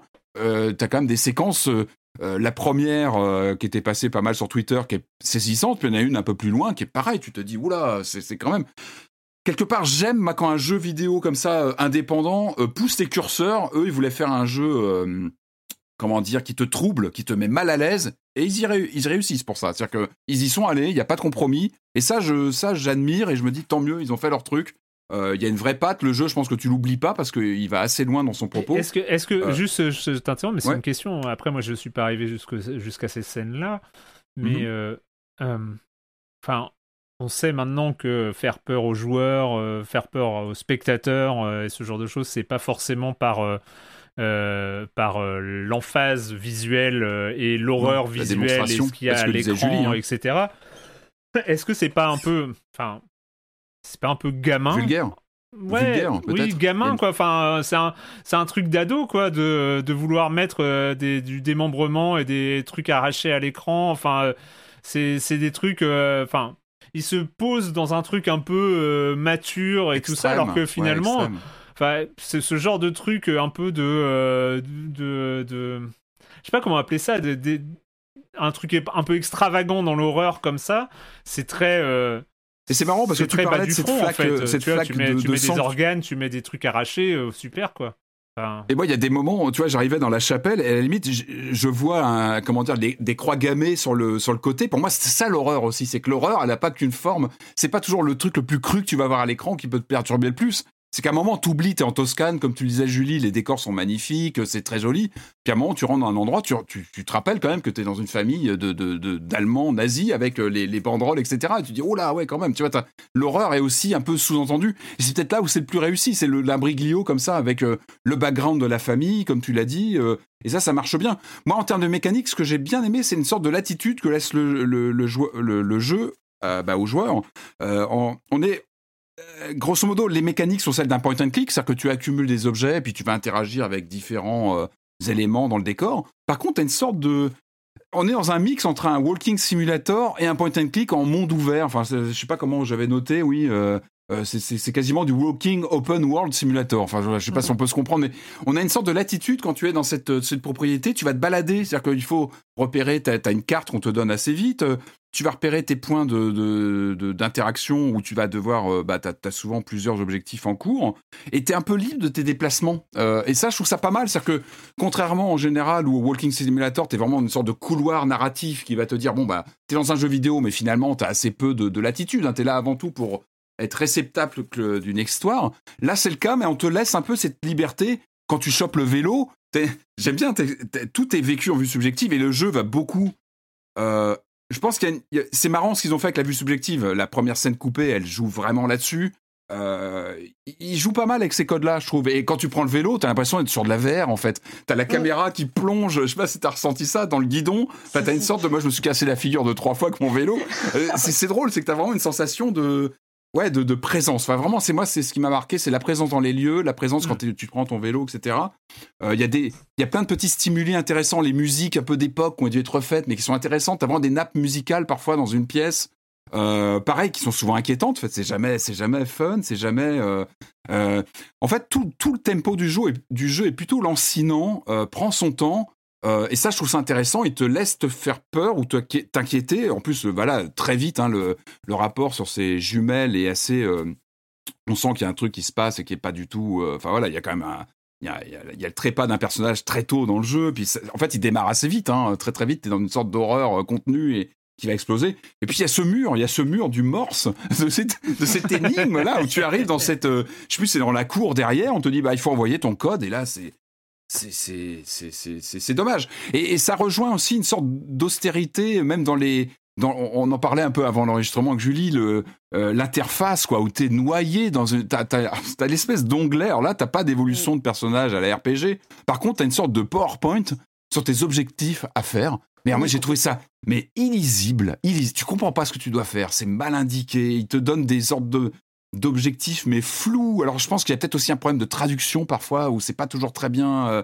Moi, ça m'a stressé en fait. Cette espèce de PowerPoint à, multiples entrées sur mes objectifs où tu tu cliques sur un truc, tu sais pas bien si ça a été Waouh Alors à la fois, il y a, y a, cette générosité d'un semblant de monde ouvert euh, narratif, et à côté de ça, ils se prennent les pieds sur euh, voilà sur l'organisation des, des, des, comment dire des tâches à effectuer, c'est pas très clair. Il y a des bugs. Alors, il faut aussi parler de ça. C'est je ne l'ai pas encore fini. Je suis arrivé tardivement. Pourquoi? Parce que j'ai eu ce mur du morse moi qui m'a ça a vraiment été une douche froide. Hein. Ça, fait, ça fait plusieurs semaines que je l'ai commencé. Puis bon, j'avais d'autres jeux entre deux, comme vous l'avez compris. Euh, j'ai eu ce morse, moi, qui a été vraiment une douche froide que j'ai passé parce que bah, je suis allé voir un peu sur Internet comment il fallait faire. Parce que pour moi, c'est c'est pas agréable à faire. Hein. J'aime pas faire ça. C'est quand vraiment je me dis, bah non, il faut que j'avance quand même. Et puis j'ai eu des plantages à répétition. Hein. Moi, je joue sur PS5. Et euh, j'ai eu 4, 5, 6 plantages euh, soft, c'est-à-dire euh, le jeu complètement gelé, retour du coup à l'interface de la console, ce qui m'arrive jamais sur la PS5, 5-6 fois. Donc là, il a été encore patché, je crois, il y a 2-3 jours. J'espère que ça va mieux se passer, mais en général, moi, je m'arrête pas aux bugs. Enfin, voilà, des bugs graphiques, il y en a. Hein. Des fois, j'avais moi la caméra, je me retrouvais dans mon personnage, mais ça, je, à la limite, je m'en fous, c'est pas grave. Ça, c'est voilà, c'est pour moi, c'est du cosmétique. Par contre, les, blancs, les plantages euh, gel de la console, c'est des trucs où vraiment ça m'ennuie, tu vois. C'est, c'est, bah, entre ça, puis les, voilà, puis les énigmes un peu mal foutues, quoi, le morse. Alors, je sais pas, c'est peut-être moi qui est bloqué dessus, mais c'est, c'est, c'est, c'est, ça va Alors, vraiment. Juste, euh, bah, du coup, enfin, euh, est-ce que. Est-ce que si on accepte le contrat de Martha is Dead, est-ce qu'il a un, quand même un intérêt qui va au-delà Ouais. de, de cette, de cette Oui. euh, extravagance sanglante? Julie Oui, mais alors moi c'est marrant parce qu'on n'a pas les mêmes reproches à faire au jeu avec Patrick parce que moi c'est euh, comment dire certains moments c'est- cette extravagance sanglante va vraiment m'ont paru euh, inutile et, et même sincèrement dommage pour moi ça desservait le jeu. C'est ce qui fait que j'en sors enfin vraiment pas ultra euh, satisfaite. Enfin, je veux dire, euh, dans le sens où euh, je trouve que euh, sur tous les points qu'on a évoqués, enfin, le fait que ça se passe en Toscane, le fait que ce soit Mm. ancré dans l'histoire du pays, ça, je trouve ça super bien fait, etc. Mm. Enfin, c'est, c'est une, ça, je trouve que c'est la partie effectivement euh, qui apporte quelque chose au-delà de l'extravagance sanglante. Mais maintenant, l'extrava- l'extravagance sanglante, elle est là et parfois, euh, elle est trop, je trouve. C'est la surviolence, enfin la, la violence euh, un peu, un peu accessoire. ultra démonstrative. Et, c'est d'autant plus étonnant. Excuse-moi, tu disais juste. Euh... Bah, Erwan, c'est vrai que tu me disais, est-ce que ça fait pas un peu ado? Et c'est vrai que moi, je m'étais un peu renseigné un peu sur l'intention des développeurs. Enfin, euh, je crois que c'est le narrative designer qui a écrit justement un, un long, euh, un long euh, texte pour expliquer pourquoi est-ce qu'il voulait euh, raconter ce type d'histoire, pourquoi ce serait difficile, etc. C'est juste qu'entre son discours, qui a l'air euh, tout à fait noble, euh, etc., et ce que j'ai ressenti en jeu, bah moi, j'ai pas vraiment trouvé cette, euh, comment dire, Hmm. cette maturité, en tout cas, dont il fait preuve dans son discours. Et apparemment, dans le jeu euh, The Ton of Light qu'ils avaient fait avant, Hmm. qui se déroule dans un hôpital psychiatrique, malheureusement. Il est presque. Il a, il a un petit côté expérimental dans ce titre. On a l'impression qu'il part un peu dans tous les sens, même en termes narratifs. hein. Le background est intéressant, mais finalement, euh, les personnages sont plutôt attachants. Tu en as parlé. Hein, c'est vrai que l'héroïne, son rapport avec sa jumelle est intéressant. Tout ce qui se construit dans les premières heures, je trouve ça plutôt pas mal. Hein, ce, que, ce qui s'est passé entre elles deux, etc. Euh, Il y a plein de pistes. Et puis au final, bon, j'ai l'impression que ils ont peut-être vu peut-être trop large. Je sais pas. Euh, effectivement, cette horreur crue, finalement, ça a fait les, ça a fait les unes sur Twitter et compagnie. Cette fameuse séquence là, qui, qui, bah, qui nous a tous choqués quand on est tombé dessus. Alors que finalement, bon, bah, c'est pas du tout le cœur du jeu. Euh, on voit ce qu'elle symbolise quand on connaît maintenant l'aventure. On voit très bien ce qu'elle représente. Finalement, c'est presque anecdotique dans, dans, Mm. dans ce qu'est le, le jeu. Moi, ce qui m'ennuie plus, plus peut-être que ce- cette effusion gratuite, peut-être un peu euh, vulgaire de l'horreur. Bon, ça après, c'est un choix euh, purement esthétique. Moi, c'est plus, c'est vraiment ces petites pétouilles de d'interface que j'ai pas trouvé claires, euh, ces plantages. Mais bon, ça, je pense que ça va être réglé par des patchs. hein, ils ont l'air de travailler dessus. C'est plus ces petits, euh, ces petits réglages de, de gameplay que j'ai pas toujours trouvé très confort ou euh, ouais la navigation, le personnage est très lent par exemple alors qu'on est quand même sur un monde simili ouvert et t'es toujours sur la gâchette pour courir finalement c'est pas très tu sens que comme si d'un seul coup ils avaient un peu changé l'ampleur du jeu mais finalement c'est pas forcément ce qu'il fallait faire enfin j'ai l'impression qu'il y a un j'ai l'impression que ça a été un développement torturé enfin je sais pas si, je me trompe mais j'ai l'impression qu'ils sont passés par plusieurs phases et que le produit final est un petit peu bancal après euh, il est intéressant comme tous les jeux qui tentent quelque chose. Il est intéressant dans, dans- dans- son histoire, dans son ambiance. Je trouve qu'il crée des vraies atmosphères euh, euh, graphiques avec ce quasi photoréalisme. hein. Il y a des moments où, encore une fois, tu as cette sensation de présence dans les lieux. Euh, quand tu ouvres une porte, quand tu as vraiment l'impression d'y être. Et euh, ouais, tu es content quand tu ouvres un nouveau truc, quand tu as envie, de connaître la fin de l'histoire, même s'il faut passer par des, des, bah encore une fois, des, énigmes tue l'amour qui sont terribles. Faut plus. À la limite, moi, j'aurais préféré qu'on puisse me faire sauter cette énigme-là plutôt que les, séquences euh, gore, qui pour moi sont bien plus embêtantes pour l'évolution dans le jeu. Eh ben, ça s'appelle Martha is Dead. Euh, c'est donc euh, disponible sur, euh, sur quoi? Sur partout, c'est ça? PS5, euh, oui, PC, je pense. PC, Oui, ouais. oui, parce que oui, oui, je crois, parce qu'il n'y avait pas de censure. sur- C'est une trentaine d'euros développé Alors c'est par. pour public. Ouais, pardon, excuse-moi, hein, mais vraiment pour public averti, on le redit quand même. hein, c'est vrai que c'est on pas pour lu- rien qu'il y a vous eu a ce... lu le- le- on vous a lu l'avertissement et il est à prendre au sérieux pour le coup. Ouais, ouais, Euh, euh, voilà, Hum, c'est pas, c'est même pas une question euh, de enfant adulte. Je pense que c'est une Non, question aussi ça. Ouais, de, non, voilà, il y, a- il y a des gens qui n'ont pas forcément envie de, de, de tomber là-dessus euh, dans le Bah, c'est cadre horreur d'un jeu vidéo, psychologique. et ça se c'est horreur psychologique. Ouais, euh, qui a l'air pas euh, euh, que psychologique d'ailleurs. hein, euh, d'ailleurs. Non, enfin voilà, oui, il y a aussi de l'horreur psychologique qui peut, qui peut marquer clairement. Donc c'est pas pour toutes les, c'est pas pour tous les yeux ni, ni toutes les mains. Euh, eh ben écoutez, c'est fini euh, pour cette semaine pour les jeux vidéo. Euh, merci à tous les deux. Je trouve qu'il y a pas mal, euh, pas mal de choses à essayer cette semaine. Encore une fois, le jeu de vidéo ne s'est pas arrêté avec Elden Ring, ce qui est une, bonne chose, tant mieux. ça nous arrange aussi. hein, ça nous arrange. Non mais finalement on galère. hein. Il n'y a, y a pas de, il a pas de problème. Pour, il y a plein de jeux au moins intéressants à, dont il faut parler. Euh, et ben c'est le moment quand même de cette question rituelle à laquelle vous n'allez pas échapper. Et quand vous ne jouez pas, vous faites quoi? Euh, bah, Julie, dis-nous. Ah bah en ce moment oui, je faisais une blague en disant que j'étais en région, mais en fait je suis plus précisément euh, chez mes parents.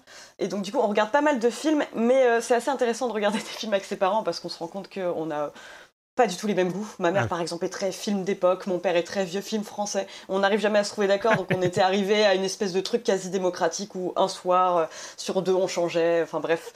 Et le truc c'est qu'on a réussi à trouver un truc qui nous a tous mis d'accord et je l'avais déjà vu à sa sortie, mais c'est à couteau tiré, euh, un film de Ryan Ah oui. Johnson sorti en 2019 qui est pour moi un excellent film familial dans le sens où euh, c'est un super un chouette polar il est, il est rudement bien écrit.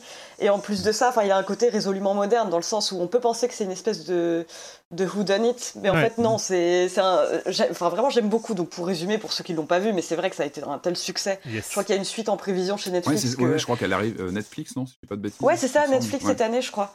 Et euh, bon, je me dis, ça a été un tel succès que les gens sont sans doute pas passés à côté, mais si jamais vous êtes passé à côté, donc pour résumer, c'est l'histoire d'un, euh, d'une famille euh, très très riche, en fait, dont le patriarche est un auteur de polar à succès qui vit dans un manoir.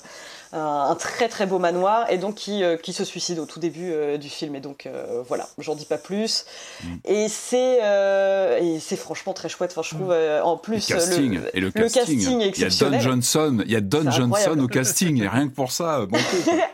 Il y a Jamie Lee Curtis, il y a Daniel Craig, Anna de Armas, je trouve, qui est, qui est- qui est superbe dans ce rôle, vraiment, euh, vraiment très très chouette. Et en plus de ça, une galerie de pulls, de pulls d'hiver, vraiment de pulls en laine. Je crois qu'à la suite de ce film, il y avait eu une grosse rupture de stock pour le pull que porte Chris Evans dans le, dans le film. Mais c'est vraiment un, bon, c'est bizarre d'en parler à l'arrivée du printemps, mais c'est vraiment un, film qui fleure bon euh, la tisane, les petites soirées d'hiver euh, près de la cheminée, quoi. Enfin, et il est très très chouette et je trouve que bah, il a cette qualité que je, je viens de lui découvrir, d'être un excellent film familial. Eh bah écoute, formidable. Euh, Patrick ah bah moi j'étais très Batman cette semaine puisque bah, on préparait un rétro dash pour Game Cult bah sur l'histoire du personnage. Ah, on l'avait évoqué donc on. Alors moi c'est marrant parce que je me suis refait une, semaine. J'étais dans le trip Batman. Je me déguise en Batman le soir. Non je rigole. Euh, bien que si. Mais bon euh, non non je me suis refait une je me suis refait à dose homéopathique la série des années 60 tous les soirs un épisode ou deux comme ça et ça fait ça fait du bien. Et j'ai eu un une sorte de, de, comment dire de d'effet euh, cocktail où le, même jour j'ai vu un épisode de la série des années 60 et le nouveau film The Batman. Et waouh waouh waouh la différence totale d'ambiance c'est incroyable. Et je trouve ça très franchement je trouve ça fascinant de me dire que c'est le même personnage c'est le même univers et puis t'as T'as deux, deux ambiances radicalement différentes. Euh, donc The Batman de Matt Reeves. Matt Reeves, donc c'est ce réalisateur qui avait signé euh, Cloverfield, le Laisse-moi entrer de la Hammer, qui était le, film de la résurrection de la Hammer en 2010, je crois. Euh, bah, qui nous livre un, film de trois heures quand même sur, sur Batman, que moi j'aime bien, j'ai bien aimé. Je trouve que les trois heures sont un peu trop. Enfin, déjà, il faut caser trois heures dans sa, dans sa semaine, c'est pas toujours évident. Je que pour moi, un, film de ce, sur ce typologie de bah, d'univers, trois heures, c'est trop en fait. Je pense que c'est pas une réussite de faire un film comme ça de trois heures. Je pense qu'il y, y a, des trucs en trop. Euh, après, moi j'aime beaucoup le parti pris très sombre. Euh, le film est d'une noirceur euh, qui, qui, est bien dans son époque. Quoi. Il est vraiment, vraiment crépusculaire. j'aime beaucoup la plastique. Et puis j'aime cette vision du Batman qui finalement, paradoxalement, se rapproche un petit peu du, du Batman avec Adam West des années 60, où c'est un Batman euh, euh, euh, enquêteur, proche mmh. de la police, qui travaille, je ne veux pas spoiler, hein, mais il travaille avec la police, et ça j'aime bien ça. Évidemment, l'ambiance n'a rien à voir avec le côté kitschouille des années 60, mais c'est pas un Batman qui se planque en haut des gratte-ciel uniquement. Non, il est aussi au contact de la police. Il fait l'enquête. Il y a un côté Seven dans l'enquête que j'ai vraiment trouvé très très bien fichu. Franchement, la mise en scène est vraiment réussie je vous renvoie à la, je veux pas spoiler, mais l'arrivée de la Batmobile à l'écran, elle est sacralisée, la Batmobile, comme rarement. Rappelez-vous le premier plan de la Batmobile. Waouh, il y a même un acteur qui est comme ça devant. Il y a de l'ampleur, quoi. Ça, ça fait plaisir de hmm. retrouver quelque chose comme ça de viscéral. Euh, après, le, casting est très bien. C'est comment il s'appelle l'acteur principal qui, joue, euh, oui, qui joue un. alors, je trouve qu'il joue un bon Batman, mais pas un bon Bruce Wayne. Je trouve qu'en Bruce Wayne, il, est, ah euh, il est vraiment Ouais, j'aime bien. Bon, bah, bref, je, je suis école Michael Keaton. Hein, voilà, mais j'adore, j'adore son Batman, honnêtement. J'adore ce, ce, Batman un peu émo. Je l'ai trouvé super chouette. Tu trouves ouais, je trouve que c'est un peu lisse, du coup. Batman égale Bruce Wayne. Moi, j'aime bien quand il y a un contraste entre les deux. Tu vois, il y a un truc un, mm. peu, un peu plus cocktail. Moi, après, j'adore Colin Farrell. Enfin, c'est un acteur qui a, quand même qui a fait Fright Night, Miami Vice. Enfin, il a quand même un, il a une, une, comment dire, une filmographie dingue. Il est très bien dans le rôle du, du pingouin. Par contre, pourquoi lui, quoi? Il est tellement transformé physiquement euh, je me dis mais pourquoi pourquoi euh, pourquoi pas prendre un type qui a plus physique tu vois euh, pourquoi grimer un Colin Farrell de, on, le reconnaît à peine et je me dis mais pourquoi? Il y a sûrement un acteur Hollywood qui a, qui a, ce, ce, style enfin, voilà, j'ai pas compris parce que moi pour le coup j'avais ah, pas du tout suivi bah oui. ouais c'est ça mais j'avais pas du tout suivi la bah, enfin, le, tournage, je savais même pas qui jouait dedans. Et quand j'ai vu au générique Colin Farrell, j'étais ah, mais il est où? Enfin, euh, Donc après, je fais ah oui d'accord. Ouais, tant mieux pour lui, mais je veux dire pourquoi? Enfin, pourquoi le grimer autant? Enfin, un moment, euh, prenez un acteur qui, qui, a la carrure du, pingouin et ça ira très bien. Non, c'est très bien. Après, c'est vraiment les trois heures, c'est tout bête, mais est-ce que je le reverrai? Je me pose la question. Alors que voilà, j'ai aimé le film, mais trois heures, c'est ouais, et puis il y a des moments, bon, euh, je veux pas en dire trop, mais sur des énigmes un peu où tu dis il tourne en rond, alors tu Franchement, t'as bien trois quarts d'heure, un peu de gras, je pense qu'on aurait pu sauter. Donc euh, bon. bon, après, en tout cas, franchement, c'est une réussite esthétique. Le film est grave et je pense que c'est vraiment un Batman de son époque. Euh, on n'est pas là pour s'amuser. Il y a pas de, il a plus de lumière, il y a plus de néon euh, comme dans les années 60. Il a une Batmobile en mode Mad Max. Mais voilà, j'ai trouvé le film vraiment efficace et ça, c'est, voilà, ça fait plaisir. Voilà, donc The Batman qui est en salle actuellement, qui a l'air de cartonner a priori en plus. Donc formidable. je pense qu'il reste un petit moment en salle. Euh, moi, je vais vous parler d'un comics qui va sortir en français chez Urban euh, en mai, je crois, euh, en mai 2022, euh, que j'ai lu donc en version originale, en anglais. En anglais, c'est The Many Deaths of Layla Starr. En français, ce sera la traduction littérale, donc toutes les morts de Layla Starr. C'est euh, Ram V, euh, je crois, le scénariste, et Philippe Andrade. Euh, c'est super. C'est un peu une surprise. Enfin, je, l'avais vu passer parce qu'il est très très bien noté dans les trucs qui notent les comics. Donc j'étais j'étais très curieux. Et, et vraiment, c'est une histoire sur la mort et sur la vie d'une manière générale, avec un côté, enfin. L'excuse est mythologique. Euh, Enfin, la mise en place scénaristique est assez marrante, c'est-à-dire que euh, grosso modo, c'est la mort, la déesse de la mort en fait, euh, qui se fait virer, hein, qui se fait virer par Dieu. euh, qui la convoque en haut de son gratte-ciel. Bon bah désolé, on n'a plus besoin de tes services parce que euh, il y a euh, cet enfant qui vient de naître. Bah quand il va quand il va grandir, il va inventer l'immortalité. Donc bah désolé. Euh, désolé, euh, Ah ouais. on n'a plus besoin. euh, salut, euh, au revoir. Économique, La mort, la euh. mort. Donc Ouais, elle, c'est clair. elle est, elle est, elle est, elle est complètement véreuse, quoi. Elle est, elle est scandalisée. Elle avait, elle, elle s'était installée, mais elle avait mis du temps à bien comprendre son travail et tout ça. Et là, elle était vraiment dans, elle était contente de son taf. Et, euh, et même, voilà. hein. Et donc, euh, bah, elle, elle se fait, du coup, bah, elle se fait réincarner en humaine. En Layla Star, euh, une étudiante qui vient de se défenestrer, et donc euh, elle est réincarnée, et donc euh, la mort se retrouve en humaine, et évidemment, elle va n'avoir de cesse que de, bah, de, de, de buter cet enfant qui va inventer l'immortalité plus vieux.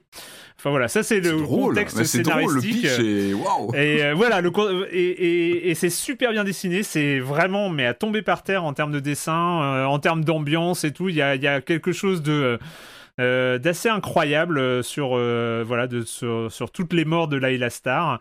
Donc voilà, un- ça va sortir pour ceux qui attendent la VF, ça va sortir le 22 m- le en mai chez Urban Comics et sinon il est édité je ne sais plus trop où. Euh, je sais plus trop où en. C'est un DC du coup? C'est DC ou pas du tout? Non, Parce non, c'est pas sont- non, Je crois que c'est Boom Comics. Je sais plus trop comment ça s'appelle. Bref. Euh, voilà. En tout cas, je conseille, euh, même en- que ce soit en français ou en VO, c'est super. The Many Deaths of Layla Star.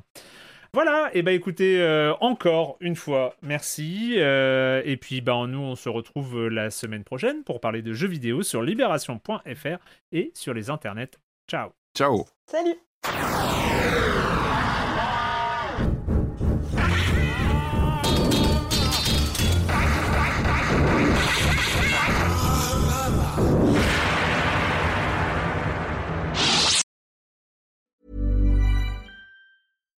When you make decisions for your company, you look for the no brainers. And if you have a lot of mailing to do, stamps.com is the ultimate no brainer. It streamlines your processes to make your business more efficient, which makes you less busy. Mail checks, invoices, legal documents, and everything you need to keep your business running with stamps.com. Seamlessly connect with every major marketplace and shopping cart. Schedule package pickups and see your cheapest and fastest shipping options from different carriers with rates up to 89% off USPS and UPS rates. And with the stamps.com mobile app, you can take care of mailing and shipping wherever you are. Make the same no-brainer decision as over 1 million other businesses with stamps.com. Sign up with code program for a 4-week trial plus free postage and a free digital scale. No long-term commitments or contracts. That's stamps.com. Code program.